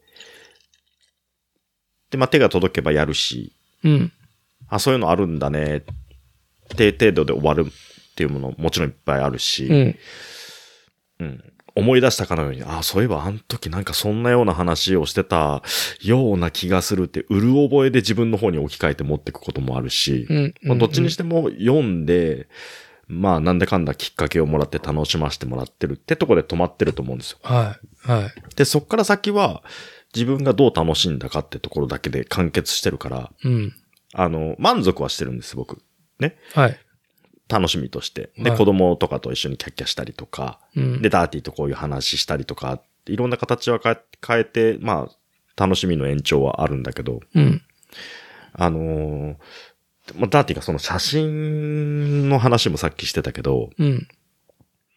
まあそれもそうだけど、一個物が欲しいと思って手にする。で、それを作る。うん。で、それを言語化して、写真で切り取って、で、どっか人に見せる、目につくところにさ、やっぱ寄稿するって行為ってさ、はい。いろいろやっぱりさらに自分で調べることも多いだろうし、はいそのものに対してだけじゃなくて、その周辺のものに対してまでさ、その知識が広がるじゃん。はい。それって楽しいことに直結してるからさ、うん。うん。より楽しむ、より味わうっていうところでね。うん。だからすごく、あの、なんかこう、そこまで自分が、えー楽しんで、インプットして、アウトプットして初めて身になるっていうかさ、うん。一番こう楽しみとして、まあ、まあ、もう、しゃぶり尽くしてんなっていう感じしがすごくゃぶり尽くし。はい。しているんですよ。見ててね。うん。うん、あそこ、例えばそれを日版に寄稿する記事になるかもしれないからな、このネタはってところから、うんそのプラモデル、その周辺のもの見に行ったりとかっって、その気候っていうところをさ、またモチベーションにして楽しみ方を一個深めてるっていうのが見てて、旗から見ててだけど、ダーティー、最近のダーティーを見ててね、うんうん。あ、めちゃくちゃ楽しんでんなってところがあって。はい。あの、寄稿するためじゃなくて、自分が楽しむためにしか動いてねえっていうところが、まあ、前提にあるのがわかるからさ、うんうん。ね、一個のモチベーションに過ぎない寄稿っていうところがあって。うん。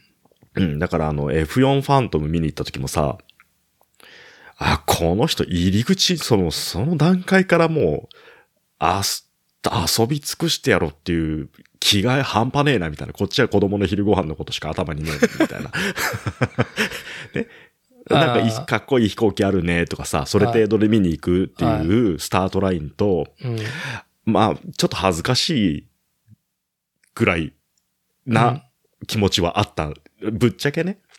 ただ、あのーまあ、それはその人それぞれだとも思うし、楽しみ。いや、まさに人それぞれですよ。はたそう。で、その、そうやって、そこまでアウトプットする、言語化するっていうのって、まあ、練習ももちろんね、必要だと思うけど、あの、やっぱりそれ、上手な人、苦手な人っていて、上手な人のね、その言語化してるのを見ると、まあね、楽しいし、広がるんですよね。読む専い。はい。門としても。はい。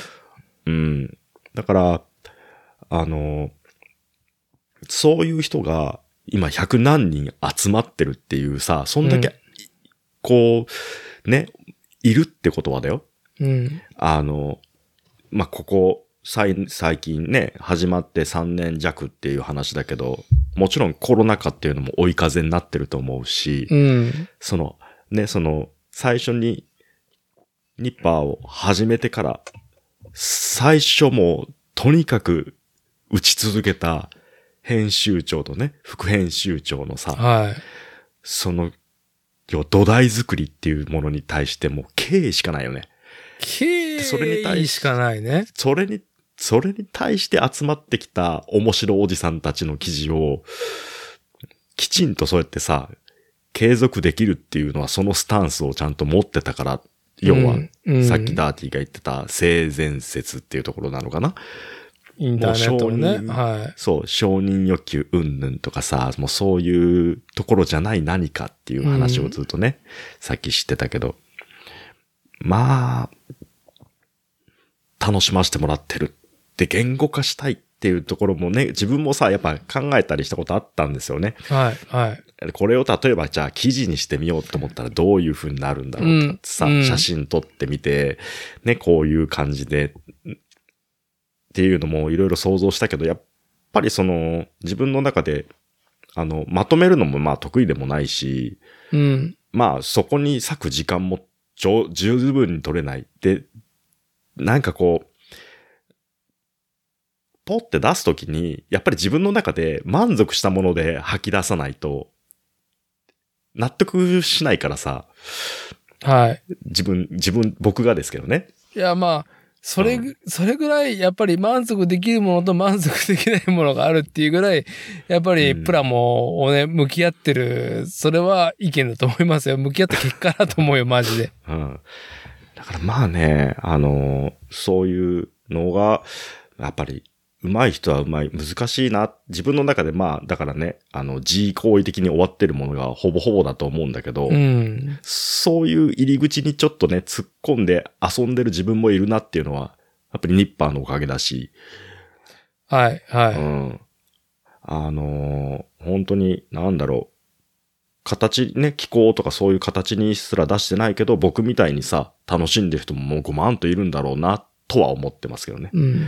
うん。いや、こ、これは、もうすごく、あの、ニッパーというプラットフォームとか、うーん、まあ、多くの人が参加できる状態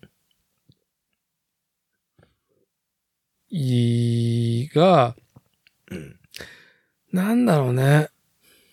うーん、やったやつが偉いとか、うん。やるべきとか、うーん、傍観者でにいることを、なんか卑下しないといけない状況？で、別によくあることなんだと思うよ。うんうん。いろんなところであると思いろんなところで。あるから、僕はやっぱりそのアウトプットをそれなりに延々してきて、ただアウトプットする先がなんか面白くねえなって、なんかこう打つ場所がねえなっていうふうに思ってた口だから、うんうん。最高の土俵を用意してもらったなと思ってるわけよ。あははは。な、寄稿する人が増えてほしいとは思うけど、マホッチみたいにそもそも俺はもう SNS から降りるっていうぐらいの、うん。まあ SNS から降りた人じゃないですか。うん。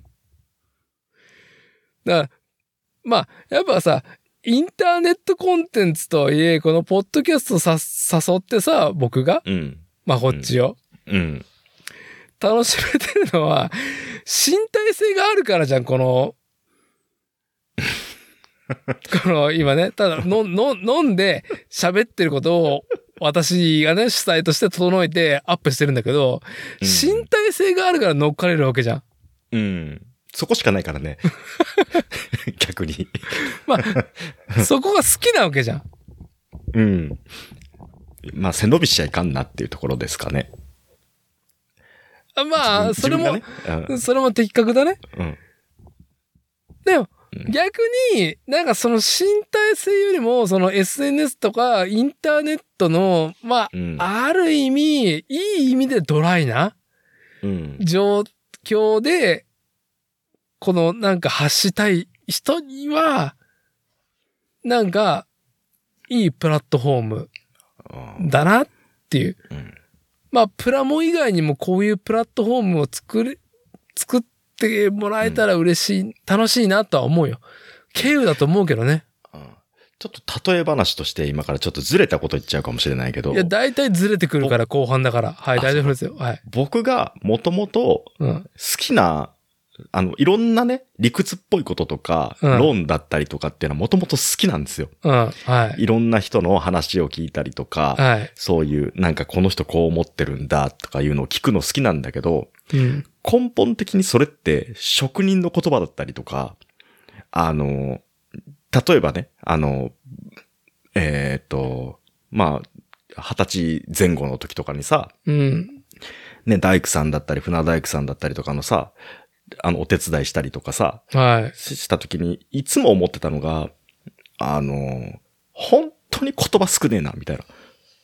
はい。ほんであ、まあ、これは、まあ、こうで、ペペってやって、こうで、チャッてやると、ギュッてやるんだよ、みたいな。はい。けど、その、説明でわかるんですよね。で、で、うまいこと、それやろうとしてもできないっていうのは、まあ、技術の問題だけど、うん。その職人さんの言葉とかがもともと好きで、はい。うん。でも、あの、それをやったことがない人だったりとか、うん。ね、理屈は分かってるんだけど、みたいな人ってさ、すごい説明はもう綺麗に正解を言ってくるんだけど、うん。あの、もうちょっと短く言ってくれや、みたいとか、のとか、あの、なんかこうね、はグッと来ないものが多かったっていうのがあって、い。正しいけども伝わらない。さあ、そうそうそうそうそう。はい。もうちょっとグッグッて言って、グッペッてやるんだよ、みたいなさ。はいで、最後にニコって笑ってくるみたいな。もうそれぐらいでいいのに、みたいな。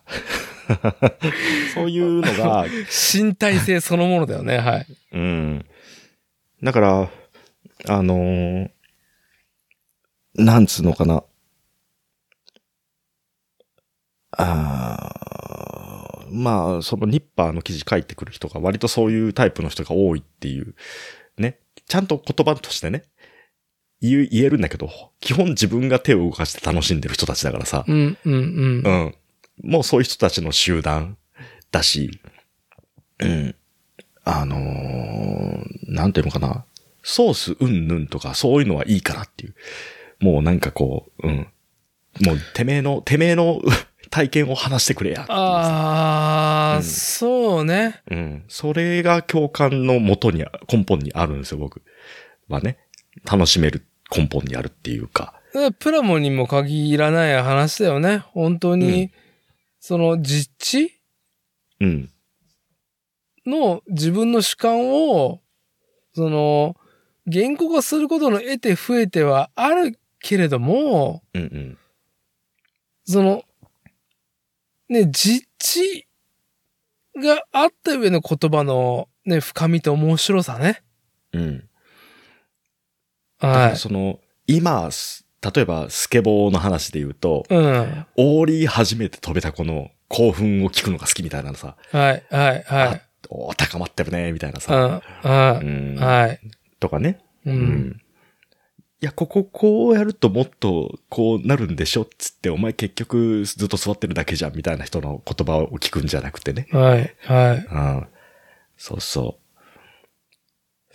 だからそういう、なんかこう、なんていうのかな。ここペッペッってやってペッてやるんだよ、みたいな。はい、はい。うん。だからもう、それの極みが、まあ、あの、ザリガニバイクだと思うんですけど。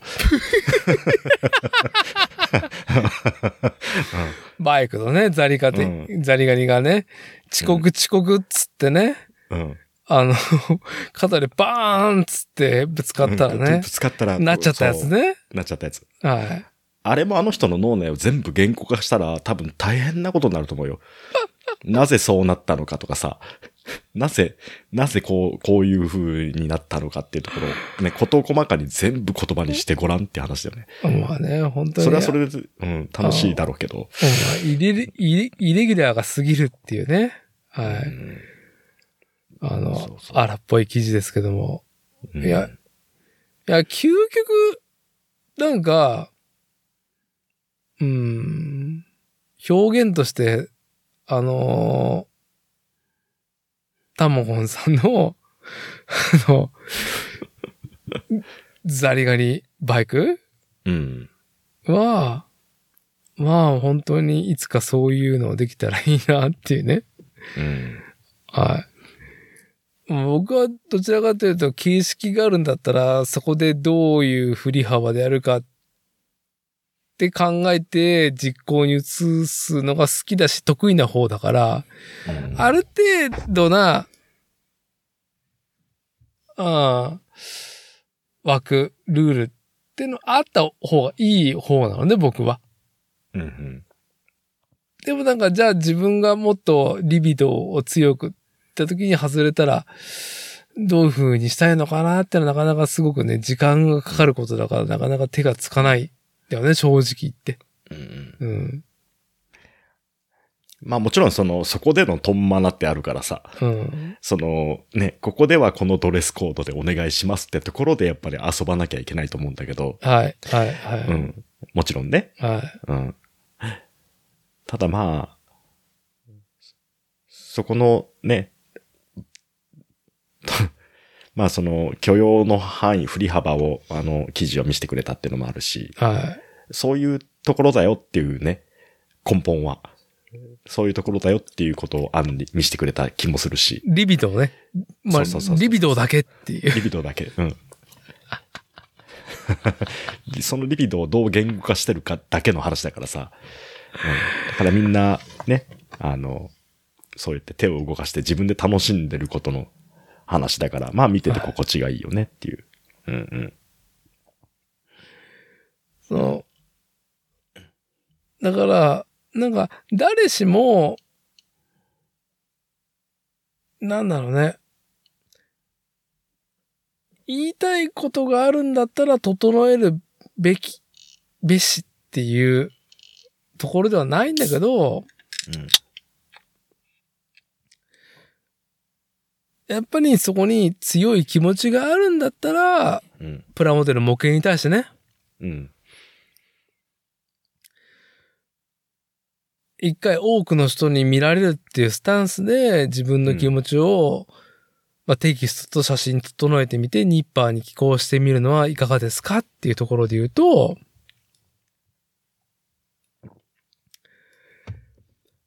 いやー、まあ最後自分事ですけど、うん。まあ結局このニッパー初めての書籍、まずは組むだけ一番優しいプラモの組み方？うん。まあ、端末だよね。この、この、うん。この最後のね、うんうん。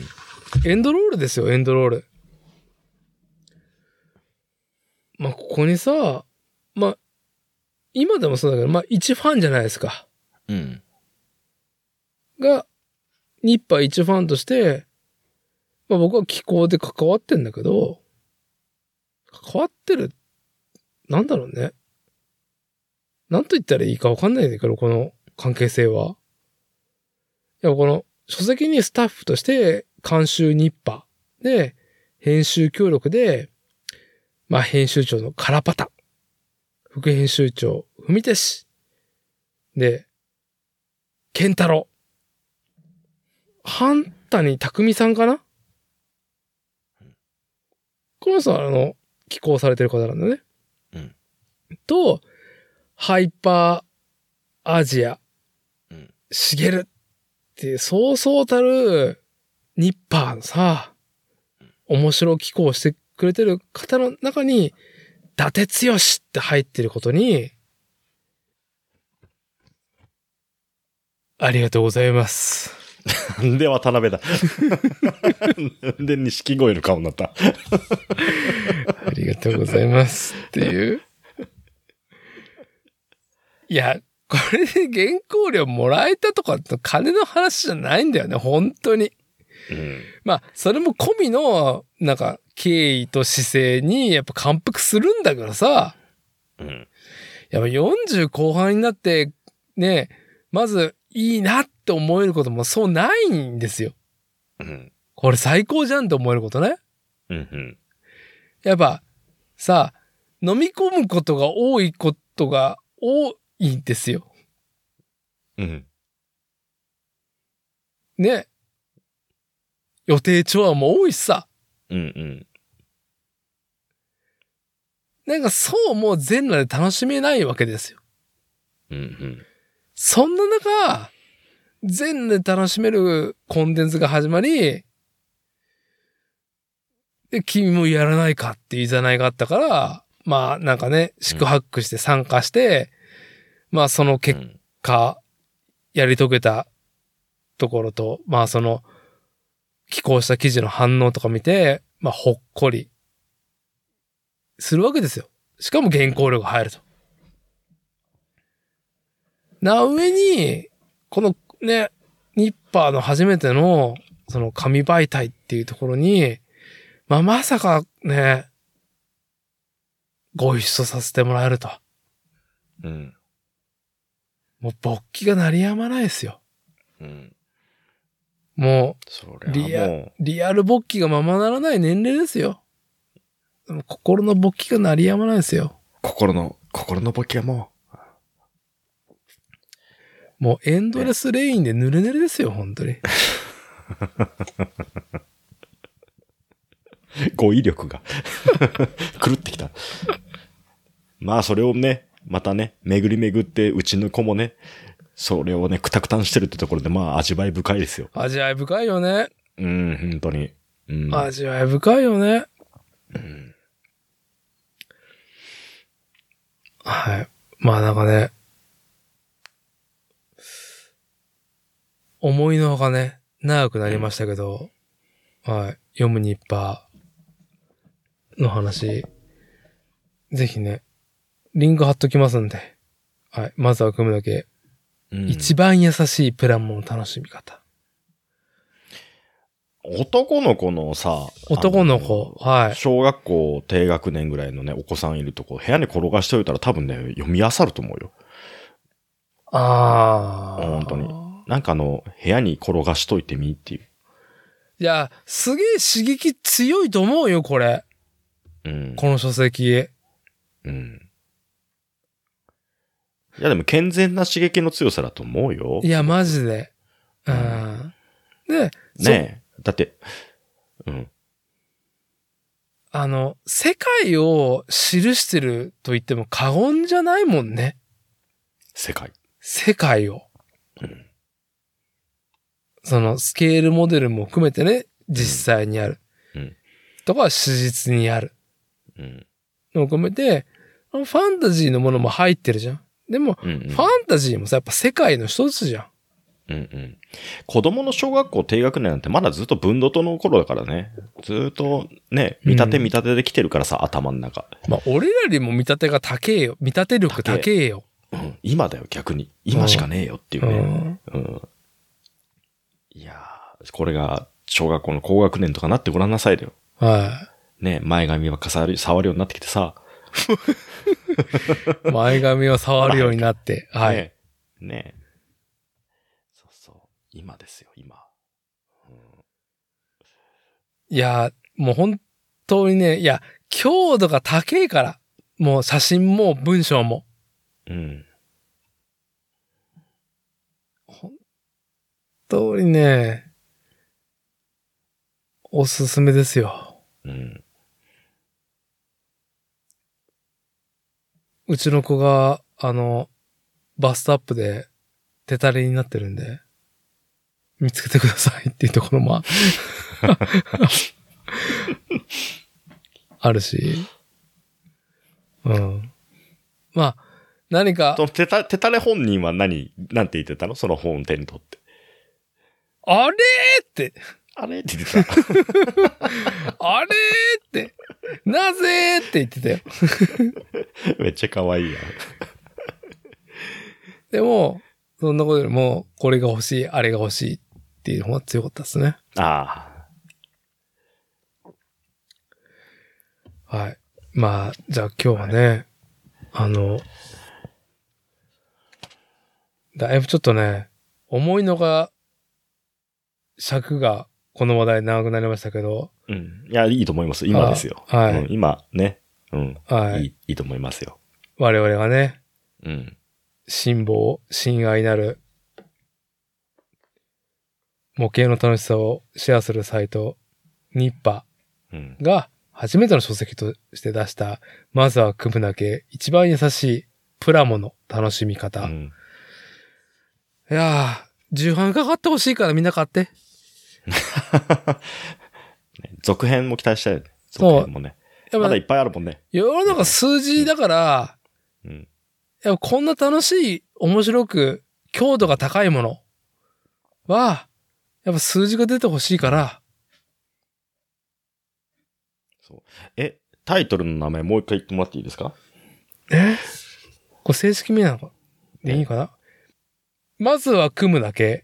一番優しいプラモの楽しみ方。うん。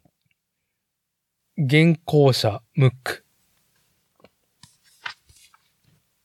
はい。いいですね。まあ、前回のね、前々回の収録でもね、言ったけど、まあ、あのー小島夫妻ね、このうん。定例ゲストでこのポッドキャストに参加してくれてね、コシアンの箱ちゃんのところにね、はい。まあ、あの、アマゾンギフトテロをしたっていうね。送送りつけた。うんただの自分の勃起をね、全くプラモなんか興味なさそうな、あの、二人にね、送りつけたっていう。見ておけはい。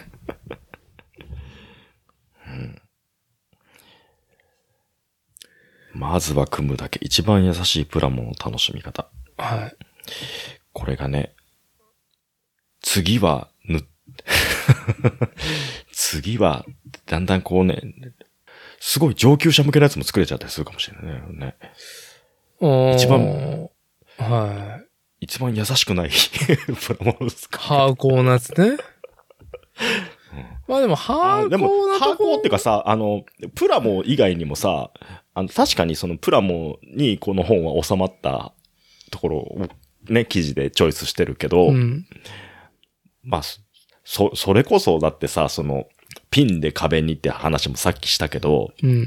あと、ああの、えっ、と、おむすびの転がる街だっけ、ああ、えーパンパン屋えさん、ね。パンパン屋はい。ーね？あの、コミック買ったのもさ、はいニッパーのせ、ね、記事で。はい、はい。ハイパーアジア氏がね。そうそうそうそうそう、うん。とかさ、もうなんかこれ生活雑貨じゃんみたいなものとかさ、はい、はい。。ね、このニッパー記事元にさ、ゲットしたりとかっていうのもあったからさ、うん。その周辺のことでもね、面白いものいっぱいあるからね。うん。うん。なんかそういう、うん全然プラモじゃないところでも振り幅があるっていうのはもう、素敵です。はいお母さんも楽しい、多分。知らんけど。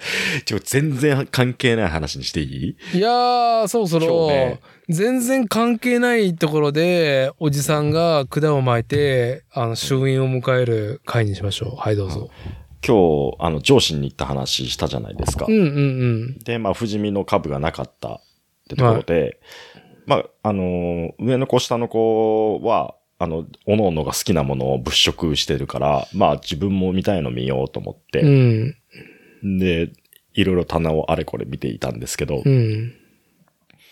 あのー SD、あのー SD の、えっ、と、三国総決伝とかのさ、関羽だったりとかさ、はい。の SD シリーズね、の、えっ、と、馬を買ってて、もともと。馬がね、軍馬と、あともう、一個ね、白い馬があって、要は、ガンダム乗せれるやつが。はい。はい。で、それをずっとほったらかしにしてたんだけど、うん。先週平日にちょっともう仕事帰ってきて、いつもずっと時間なくてすぐ寝るだけだったんですけど、うん。うん。ああ、もう、もう何でもいいから組み立てたいってなって、はい。で、軍馬組もうっつって。とりあえずもう、もう30分かからんでできるからさ、あんな。うん。うん。で、ももぎ取っちゃくっつけて、つって、ああ、とりあえず欲求、欲求解消したわ、と思って。。うん。で、まあ、でも、とりあえず組んだら、乗せるやつだから上にね、乗せるじゃん。うん。そう。んで、その、軍馬に、関と、まあ、もう一個、孫将校っていうあの、ね、五の国の、まあ、女の武将がいて、で、それの SD ガンダムのやつを乗せたんですよ。はい。並べて置いといて、で、今日上司に行った時に、なんか、そんなに高いプラモを買うほど今日は予算のイメージもしてないから、うんなんか1000円以下とかでなんかないかなと思って。うん。見てたら、えー SD の、その、なんかがね、390円とかなってて、特価だね、だいあぶ。、安いですね。はい試しに、この辺買ってこうかしら。でも買うと子供も欲しいって言うから、うーんとか悩んでて。で、その時に、その孫将校がいるから、あ、だったら、あの、最近、ね、あの、まあちょっと美少女プラモ熱をちょっと抑えようとしてたからさ、もうこれは、ドゥルガーでこれはもういかんってなって。武器屋、こと武器屋の武器屋ね。のそうそう。はい武器屋サイクルからもう一回出ないかんから、つって。で、まあちょっと目型のやつをなんかないかなと思って見てたときに、うん。大京と小京っていう五の国の、あの、美人姉妹っていう言われている二人の、ね、ほあの、娘がいるんです。う。うん。で、それを SD ガンダムにしたやつがあって、うん。で、あ、これは、軍馬二ついるから、それに、大巨小巨乗せて、孫将校をまだ組んでないドラゴンに乗せるか、みたいな感じで妄想して、で、SD ガンダムぐらいだったら安いからさ、とりあえず手に持って、で、他のやつを見てたんですよ。うん。そしたら、隣にいた、あの、おじちゃんがさ、ずーっと僕と同じような棚をずーっと見ててさ、はで、ああ、この人もなんかいろいろ悩んで物色してんなーと思ってたらさ、しばらくしたら、まだ買うの？みたいな感じで、は？奥さんの声が、奥さんの声が聞こえてきてさ、もういい加減にしてっつって。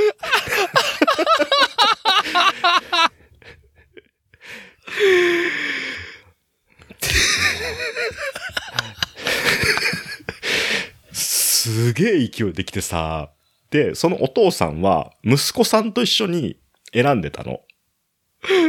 で、とりあえず、ね、あの、息子さんに向かって言ってるのかなと思ったら、お父さんに向かって言ってんの、それを。この前もあれ買ったじゃん、もういい加減にしてよ。何個買うつもりなの？つって、ブワーって言われてて。すげえ泣いちゃってさ、それで、僕が。何にも分かってない。もうだっから、もう本当にね、良くないよ、そういうのって思いながら。はい。あの、まあ、ね、その、プラモ趣味に理解がない奥さんの話ってよく聞くじゃないですか。はい。ね。あ、でも良くない。本当にそういうのは良くないと思う。つって。で、はい額にしたらそんな高いものでもないからさ、その人が見てたやつはね。はい。だから、あのーちょっと週末に美味しいもの食べに行くぐらいのものじゃん、みたいな。それでこの人は、そんだけ満足感、充足感得られるのに、それを、うんも言わせさずに、頭ごなしに叱りつけること、どういうことだと思って、はい。ちょっと怒りすら覚えたんですよ。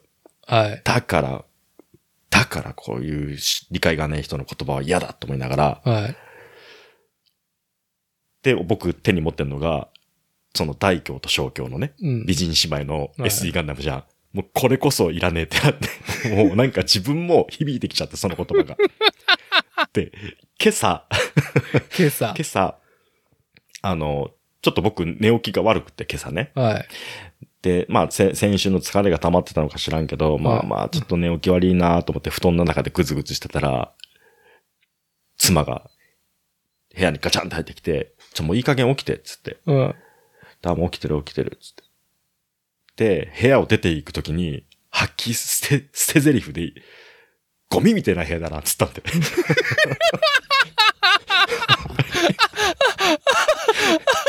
もうね、俺の中ではすごく綺麗に整ってるんです。そういうものじゃん、プラモデルやる人の部屋って、大抵。それはそこに必要なものだし、それは作りかけでそこに置いてあるわけだし、今それ触るとわけわかんなくなるからやめて、だったりとか。一生懸命ポージングして、こうやって置いたんだけど、興味ない人にとっては、そんなもんただ単に置いてあるゴミなんですよ。重心とかそういうのも関係ない。あ、倒れちゃったごめんって終わるもの。はい。だけど、その、まあ上司のその奥さんの こ言葉を聞いたときに、その妻の言葉がリフレインしちゃって、戻しましたよ、棚に。そっと。冷静に考えろ。冷静に考えろ。これは今、俺はいるやつかいらないやつか、いらないっつって棚に返して。まだ組むやつあるからいいっつって。今はこれじゃないっつって。そう。なんかなぁと思いました。プラモデルの話を散々散々ね、いい話ばっか切り取って今日はお伝えしてきてますけど、はい。ゴミがって言われたのを最後に思い出したって言って。これは違うよ。心の、ね。大人の心の遊びですから。こう、反論すればするほど虚しくなっていくものだったっていう。そう。でも理解がない人のね、そう、理解がない人っていうかね、なんだろう。やっぱね、人のね、好きなものとかね、そういう、うん、趣味趣向のものに、土足で入るのは良くないと思った。あの、反面教師として。でまあ、反面教師というか、まあ、状況というかね。うん。はい。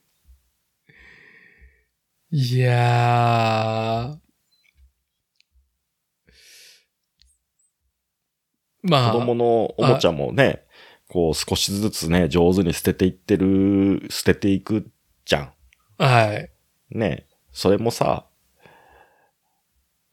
やっぱりその、そういう風にさらっと言う人っていうのは、ちょっと度が過ぎてる時があるなって今ふと思ったっていうか、あれがないって子供が探してるのを見た時に悲しい気持ちになるっていうかね。は奴らにとっては宝物なのにっていうさ、い。はい。ああ、いろいろね。まあ、ちょっと苦虫を噛みつぶすような、うん、なんかあれですけど。いやー、まあ、そのつことに通ずる話として、うん。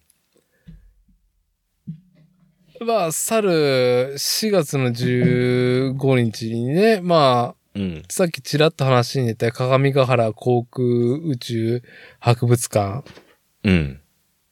に、あ、思わずね、あの、苦虫を噛み、噛みつぶして飲み込んだ話をして、あれですね、もう伊勢角の、はいアイスボックを今、注ぎ出しましたね。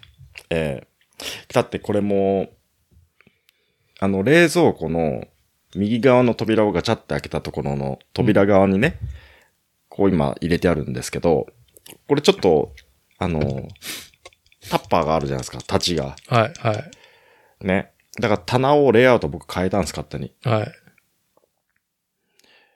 いつになったらこのワインはどくの？つって。ああ、うちも言われる。ね。いや、これワインじゃないんだ、ビールなんだ。もういいから。そうじゃない。そうじゃない。はい。わかります。あうちもあります、それ。そう。いつ開くのこれはつって。棚を早く戻しなさいって言われてるっていうね。興味が。がない人にとってはやっぱり、ね。はい。まあ、それは、そのことをね、言及されてたことがね、この鏡ヶ原航空宇宙機、あ航空宇宙博物館でね、うん。3月、今年のね、2023年3月に、F4 戦闘機の EJ 会がね、あの、納入、納入っていうか、うん、試作評価してる機体が展示されるようになってね。まあ、それに合わせて、愛知県豊橋市のファインモールド。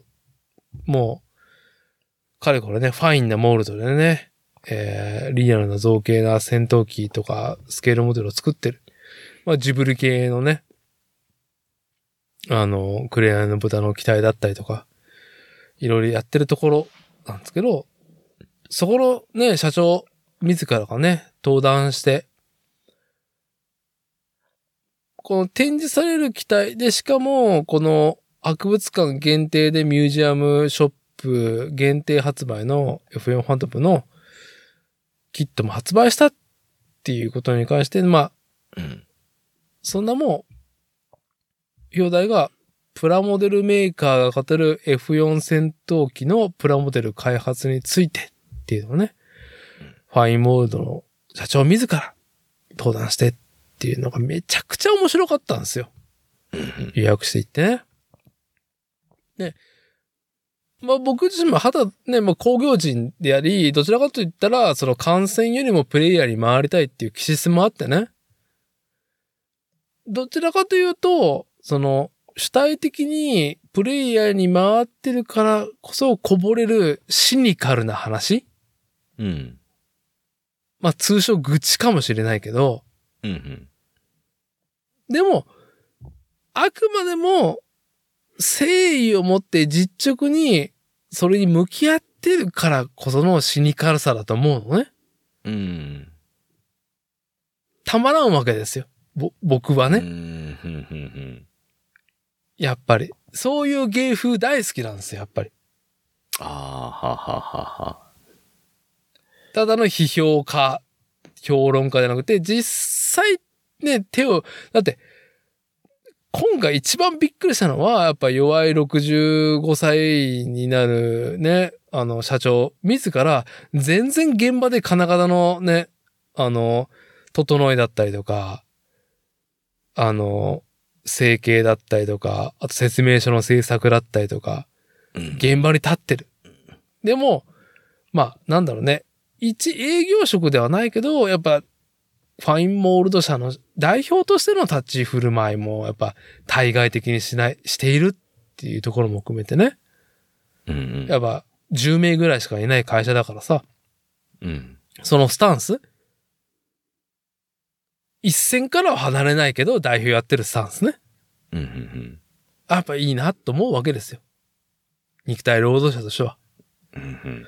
ね、いろんなシニカルな話の中で、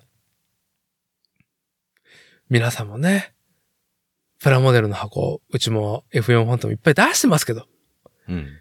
また同じ飛行機買ってきたの？みたいな。だから、あの、皆さんプラモデル買ってきたって言ったら、そんなね、奥さんにね、胸を張ってね、家には持っていけない。と思われますかみたいなね。うん。ね、どっと笑いを取ってたけど、社会はそうなんですよ。ねいい話ですね、それ。は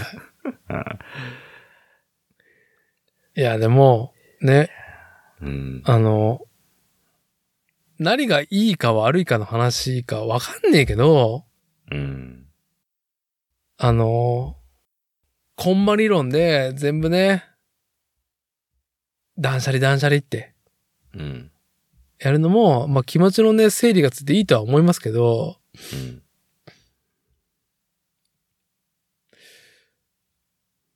あの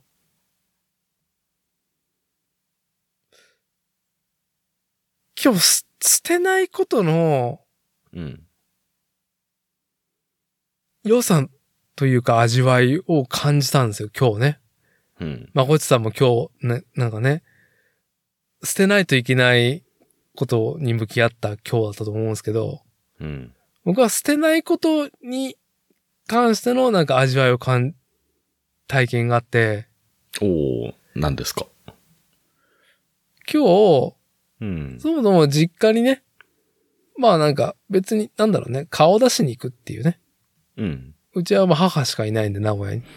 うん。名古屋の実家にね、妻子を連れて行くっていう中で、まあどうせ名古屋行くんだったらっていう流れで、たまたま今日、うん。松坂屋美術館で、ジブリとアニメージュ展っていう、2021年の年末から全国、まあ関東から始まって関西、各都道府県を回ってる展覧会うん。が、ついに今日初日だったんですよ。名古屋で。おー、なるほど。うん。まあ、アニメージュってすごく得意な雑誌で、日本初のアニメ専門雑誌だったし、うん。まあ、風の谷のナウシカだったりとか、スタジオジブリの立ち上げ。ね。うん。まあ、アニメを作っていた、アニメを作ったアニメ雑誌だったんですよ。うんうん。で、79年、70年代後半に創刊されて、まあ、アニメを牽引してたんです。間違いなく。アニメ業界も含めて。うんアニメファンとがっぷり寄せてやってきたっていう。で、僕もやっぱ子供の時代に何冊かざ買ってもらったりとかして、何回も読んでる号あったっていう中で、うん。なんだ、やっぱ自分がその、10歳になるかならないかの、うーん、ああ、これ好きだったなとか、うんうん。昔のオタク部屋の再現とかあったりとか、いやー、俺もこれあったなとかさ、うんうん。まあ、もうほんと心拍数上がりっぱなしだったんですよ、会場で。うんで、ああ、天野義高好きだったなーっていうね。うん。おしんもるの天使の卵のコーナーとかあったりとかして。うん。で、原画とかさ。まあ結構、時代性を感じるさ、絵がいっぱいあったわけですよ。はい。で、まあでも、僕一人、最初はその松坂屋の遊園地とか、遊戯場とかおもちゃコーナーで遊ばせて、僕一人で見てたから、でも1時間過ぎちゃったし、ま贅沢な時間だね。あ、うん。いやもう一緒にいたら無理だからってお互いにね。うんうんうんまあちょっと、いやまた来ようと思って。うんうん1時間半になりそうだったからまた来ようと思って俺一人で。うん。これは。まあ6月いっぱいまでやるのかな？うんうん。あまりにも僕にとって良いから。うんうん。で、イニシエの僕のパイセンになるような、イニシエのオタクたちがブヒブヒ言ってる姿も最高だなと思いながら。うんうんうん。で、最初合流して、まあちょっと今日はサークルズ寄ったりとかしてね。うんうん。でサークルズ寄ったらたまたま、あの、柳くいるのは知ってたけど、あの、田中さんとエリツに向いてさ、うん。いや、マジ行って。ジブリとアニメージュで押してきた。最高だから、みたいな。行ってきて、みたいな。うん。押してきて。で、さ、実家に行って。うん。まあ、孫の顔を見せるっていうね、うんうん。風で。で、うちの母もさ、そんな、え本当に不器用極まってる方だからさ、うちの母は。うん。まあ、これと言ってって毎回ないんだけど、うん。なんかしないけど、こんなんあってね、みたいななんか箱を持ってきて、うん。そしたらあまり普段は出さない、なんか、アルバムに収めるまででもないと当時思った雑多な写真が山盛り入ったりとか、うんうん。僕が幼稚園に行ってた時の、その、作ってきたもの？うん。あるじゃん。やっぱり幼稚園に作っ作品集みたいな？そう。うん、を、なんかね、こんなんなんで撮ってきたみたいな。なんでこんなん持ってたの？なんかハサミの切る練習の後とかさ。うんうん。あ、もちろん、その、じ僕が誕生日の時の写真入りの、なんだろうね、記念的なうん、手形と、その時の身長体重とかさ、うんうんその時の先生のコメントがびっしり書いてあったりとか、うん。うん。いうのも含めていろいろ入ってる中に、うん。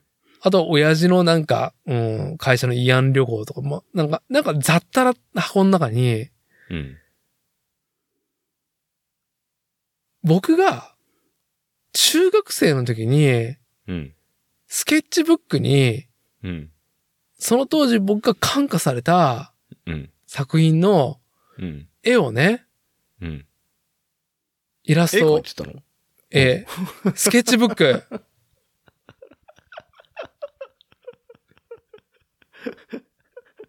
シャーペンで描いたものもあれば、うん。ちゃんとペン入れしたものもあれば、うん。なんかフルカラーでね、描いたりとかする。うん。もう当時、まあ、さっき言った、天野義高とか、うん。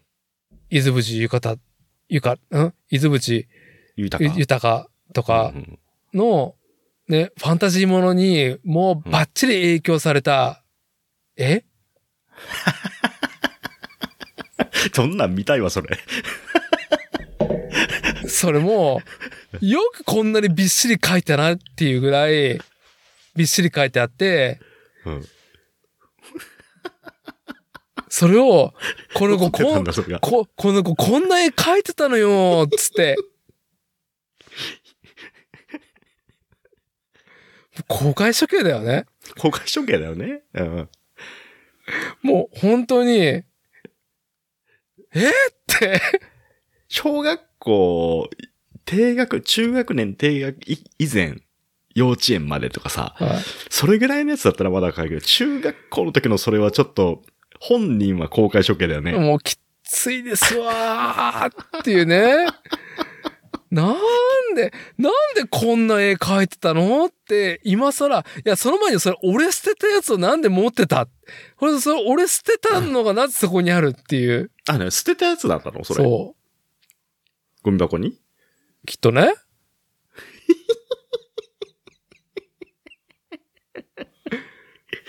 あらあら、捨てて、こんな、上手に書いたのに。そうそうそうそう。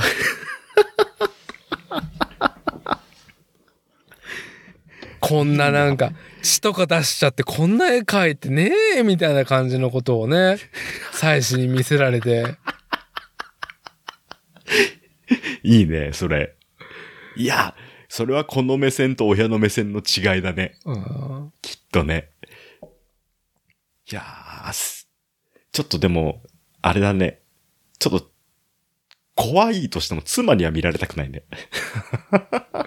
まあ、妻もね、絵描く方だから、あうん黒歴史、黒歴史来たね、みたいなことを言ね、あ言ってたけど。いや笑さ、笑ってた。うん、苦笑い。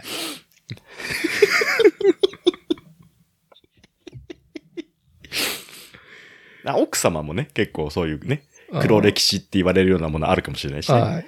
ああ作品とかさ、そういうの。そうそうそ。の、その辺の理解は深いだろうね。そうそうそう。うんいや、うちの妻にとっては多分爆笑のネタだよ、多分。でもさうん、これは、ね、もういらないっていう、ね、レッテルを、ラベルを貼られても、うん。その瞬間いらないっていうラベルを貼られていても、うん。取っておいたから、生まれたその瞬間じゃん。まあね、熟成されるからね、だいぶね。うん。うん。だから、なんじゃこりゃっていう子供の作ったものに。でも、うん。その、なんか、多く広くにうん。承認されるようなものじゃなくても、うん。ね、こう、血族でうん。楽しめるっていうか、味わい深いものはやっぱね、あるわけなんですよ。うん。もしかしたら、なんか、まこっちはそうも思ってなかったプラモの一個が子供にとっては、すごく大きなものだ。ポルタノは十二神将が。ああね？あそう、あるかもしんないよ、本当に。本当に。ね、うん奥さんにとってはね、うん。ゴミでしかないかもしれないけど、うん。なんだろう、二十歳。もしくは、もうね、もう余裕になっては、その、なんだろう、孫を連れてきた、ね、息子が、こう、なんかさ、こう、す捨てずに取っておいたポルタヌバを見て、うん。これ？みたいな。ああ。味わいが深すぎますね。はい。うん。いや、もちろん、さ、僕もやっぱり、すね、あの、トヨタバビロンシステムの指定席化で、ね、もうやってきた人間だから、うん。やっぱりいらんものを排除するっていうね、一個の正義うん。は、もうわかるんですよ。うん。効率化と、あ今はいろんな、いらんもんがないっていう気持ちの良さうん。あるけど、うん。その無駄こそ、人間の、人の、喜びが詰まってるかもしれないっていう。うん。俺は黒歴史を公開処刑された。だけども、うんだけでも、でも、さ、それがあるかないかで言ったら、うん。あった方が味わい深いわけじゃん。うん。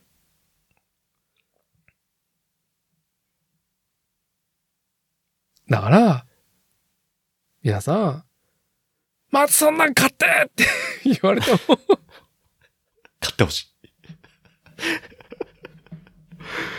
その時の奥様の瞬発力のある決断は、やっぱり尊重すべきところもあるとは思いますが、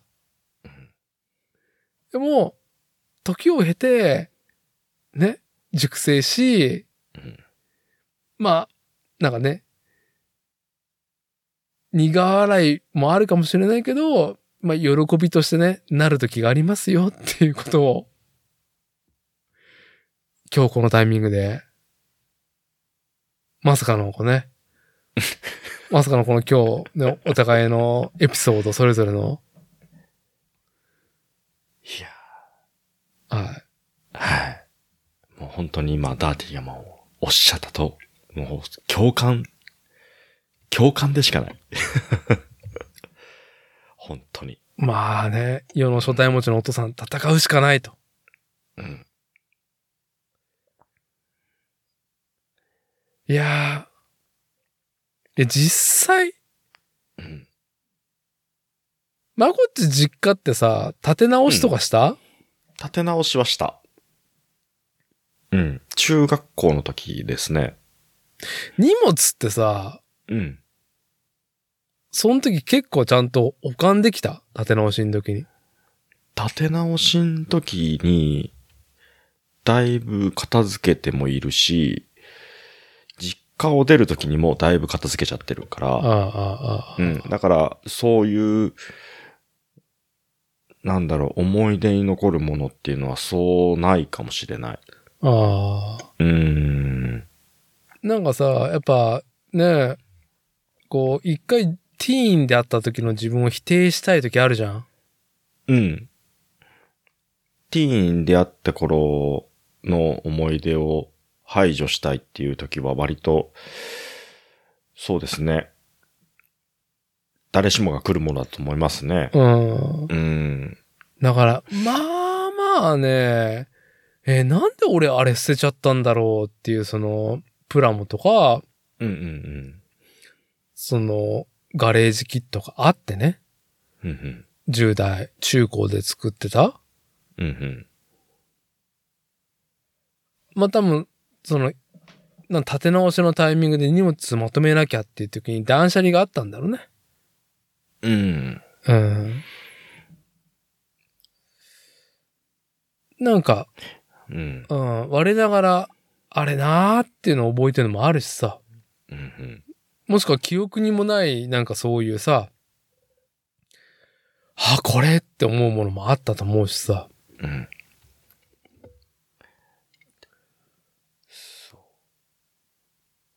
まあ、見れなくなった手に、今手に取ることができなくなったっていうところがあるから、またね、そういう味わいもあるのかもしれないですけどね。男はね、こう、自分の歩んできた道を振り返りながら前に進むというじゃないですか。はえい。いやー、でもね、本当になんでそれ撮っといたっていうスケッチブックだったね。えああ、いいですね。でもそれいい話ですね。あらあら、捨てて上手に書いたのに。きっついですわーって。もう直視できなかったけど、うん。まあまあなんか力入ってて、うん。フルカラーのページとかあって、うん。すごいな、俺って思ったけど、うん直視できなかった。眩しすぎた。じゃあ、波動でしかないよ。まあ、アニメージュ点で、ガチのうん。天野義高の絵を見た後に、俺のその、なんか、ね、天野義高インスパイアの絵を見る羽目に陥るとは、っていう。え えー、って。何これって。ええ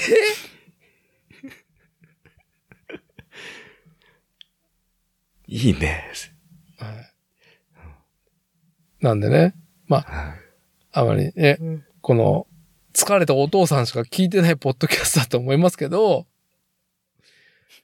まあ、お母さんサイドにいる女性の方が聞いたら、そんな無駄ってね、うん。ね、しね、事業仕分けしたい気持ちはよくわかりますけども、うん。はい。正しさはね、もう十分理解しますけど、うん。時を得ると、やっぱね、なんかいいか悪いかは抜きにしたなんか、その、ね、味わいありますよっていうとこだけうん伝えておきます。それを本当強行突破で、ね、捨てようとするのはやっぱり良くないよ、本当に。はい。ね、それに上手に返せないお父さんは怒るか、それか魂が抜けたような目になるかどっちかですよね。あ れね、まあうちのよく妻とよく話すタンブラーがツイッターでよく回ってる、うん。あの、なんだか、ヤフコメじゃないや。えーっと、なんだっけ。ヤフー回覧板じゃなくて、知恵袋？あ、知恵袋だ。うん。に、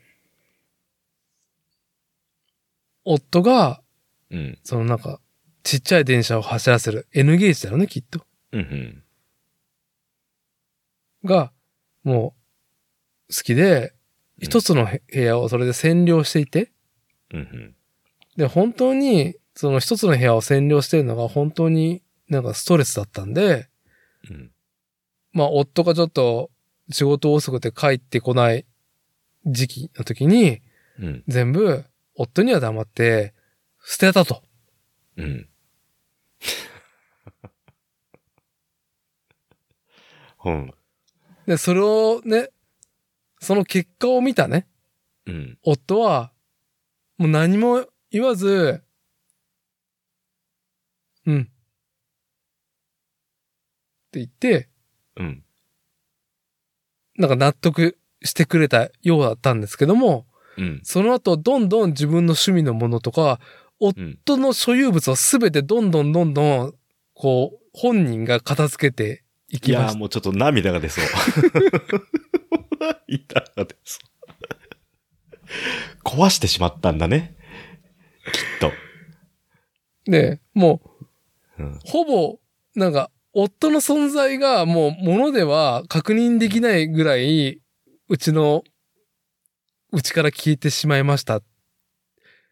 もし、このまま夫もいなくなってしまうんでしょうか？みたいな。っもうすでにいねえよ。柄だよ、そこにあるのは。ていう、それが、まあ超盛り上がってるのがよくね、うんね、インターネットに流れてきて、まあ、うちの妻とも話題にしてんだけど、いや、もう本当に聞いただけでね、心が痛い。不敬なっていうね。うんわやかるわ。本当に辛いわ、聞いてうて。ん。人が死んだ瞬間だなっていう。人が死んだ瞬間だよ。まさに。うん。はい。いやー、なんて話を最後に出した いや、これは、継承ですよ、継承。継承、本当に。これに、これ今の話を聞いて、心に何も響かなかった人は、あの、人のものを触っちゃダメ。本当に。うん、もう本当に触っちゃダメ。うん。それか人と一緒にいっちゃダメ。う んその素質がない。うん 絶対破綻するから。いやー、いい暴論が出ましたね。本当に。いい。なんだろう。これ本当に何何度も擦られた話なんだろうけどさ、それも。うん。いつ聞いても痛いよね、それは。その話は。はい。まあね、まあ、人間、人類たらっていう話ですけどもね。まあ、大なり小なりそういうことがね、まあ、世代を超えて繰り返されてるんだと思いますよ。うん。今日のあの上司のお母さんにもそれ、その話聞かせてあげてよ。本当に。ガンプラ系ね、そうな、プラモデルね、安い安い。買わしてあげなさい。安い安い。いやー部屋いっぱいの N ゲージはちょっとな。まあ、はい。まあ、大まとめで言うとうん、プラモっていいですよねっていう。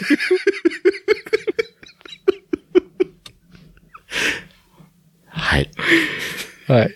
今回でしたっていうところでよろしいでしょうか？いや、もう、すごくいいと思います。はい。はい。いいと思います。それでは今回は以上となります。ありがとうございました。ありがとうございました。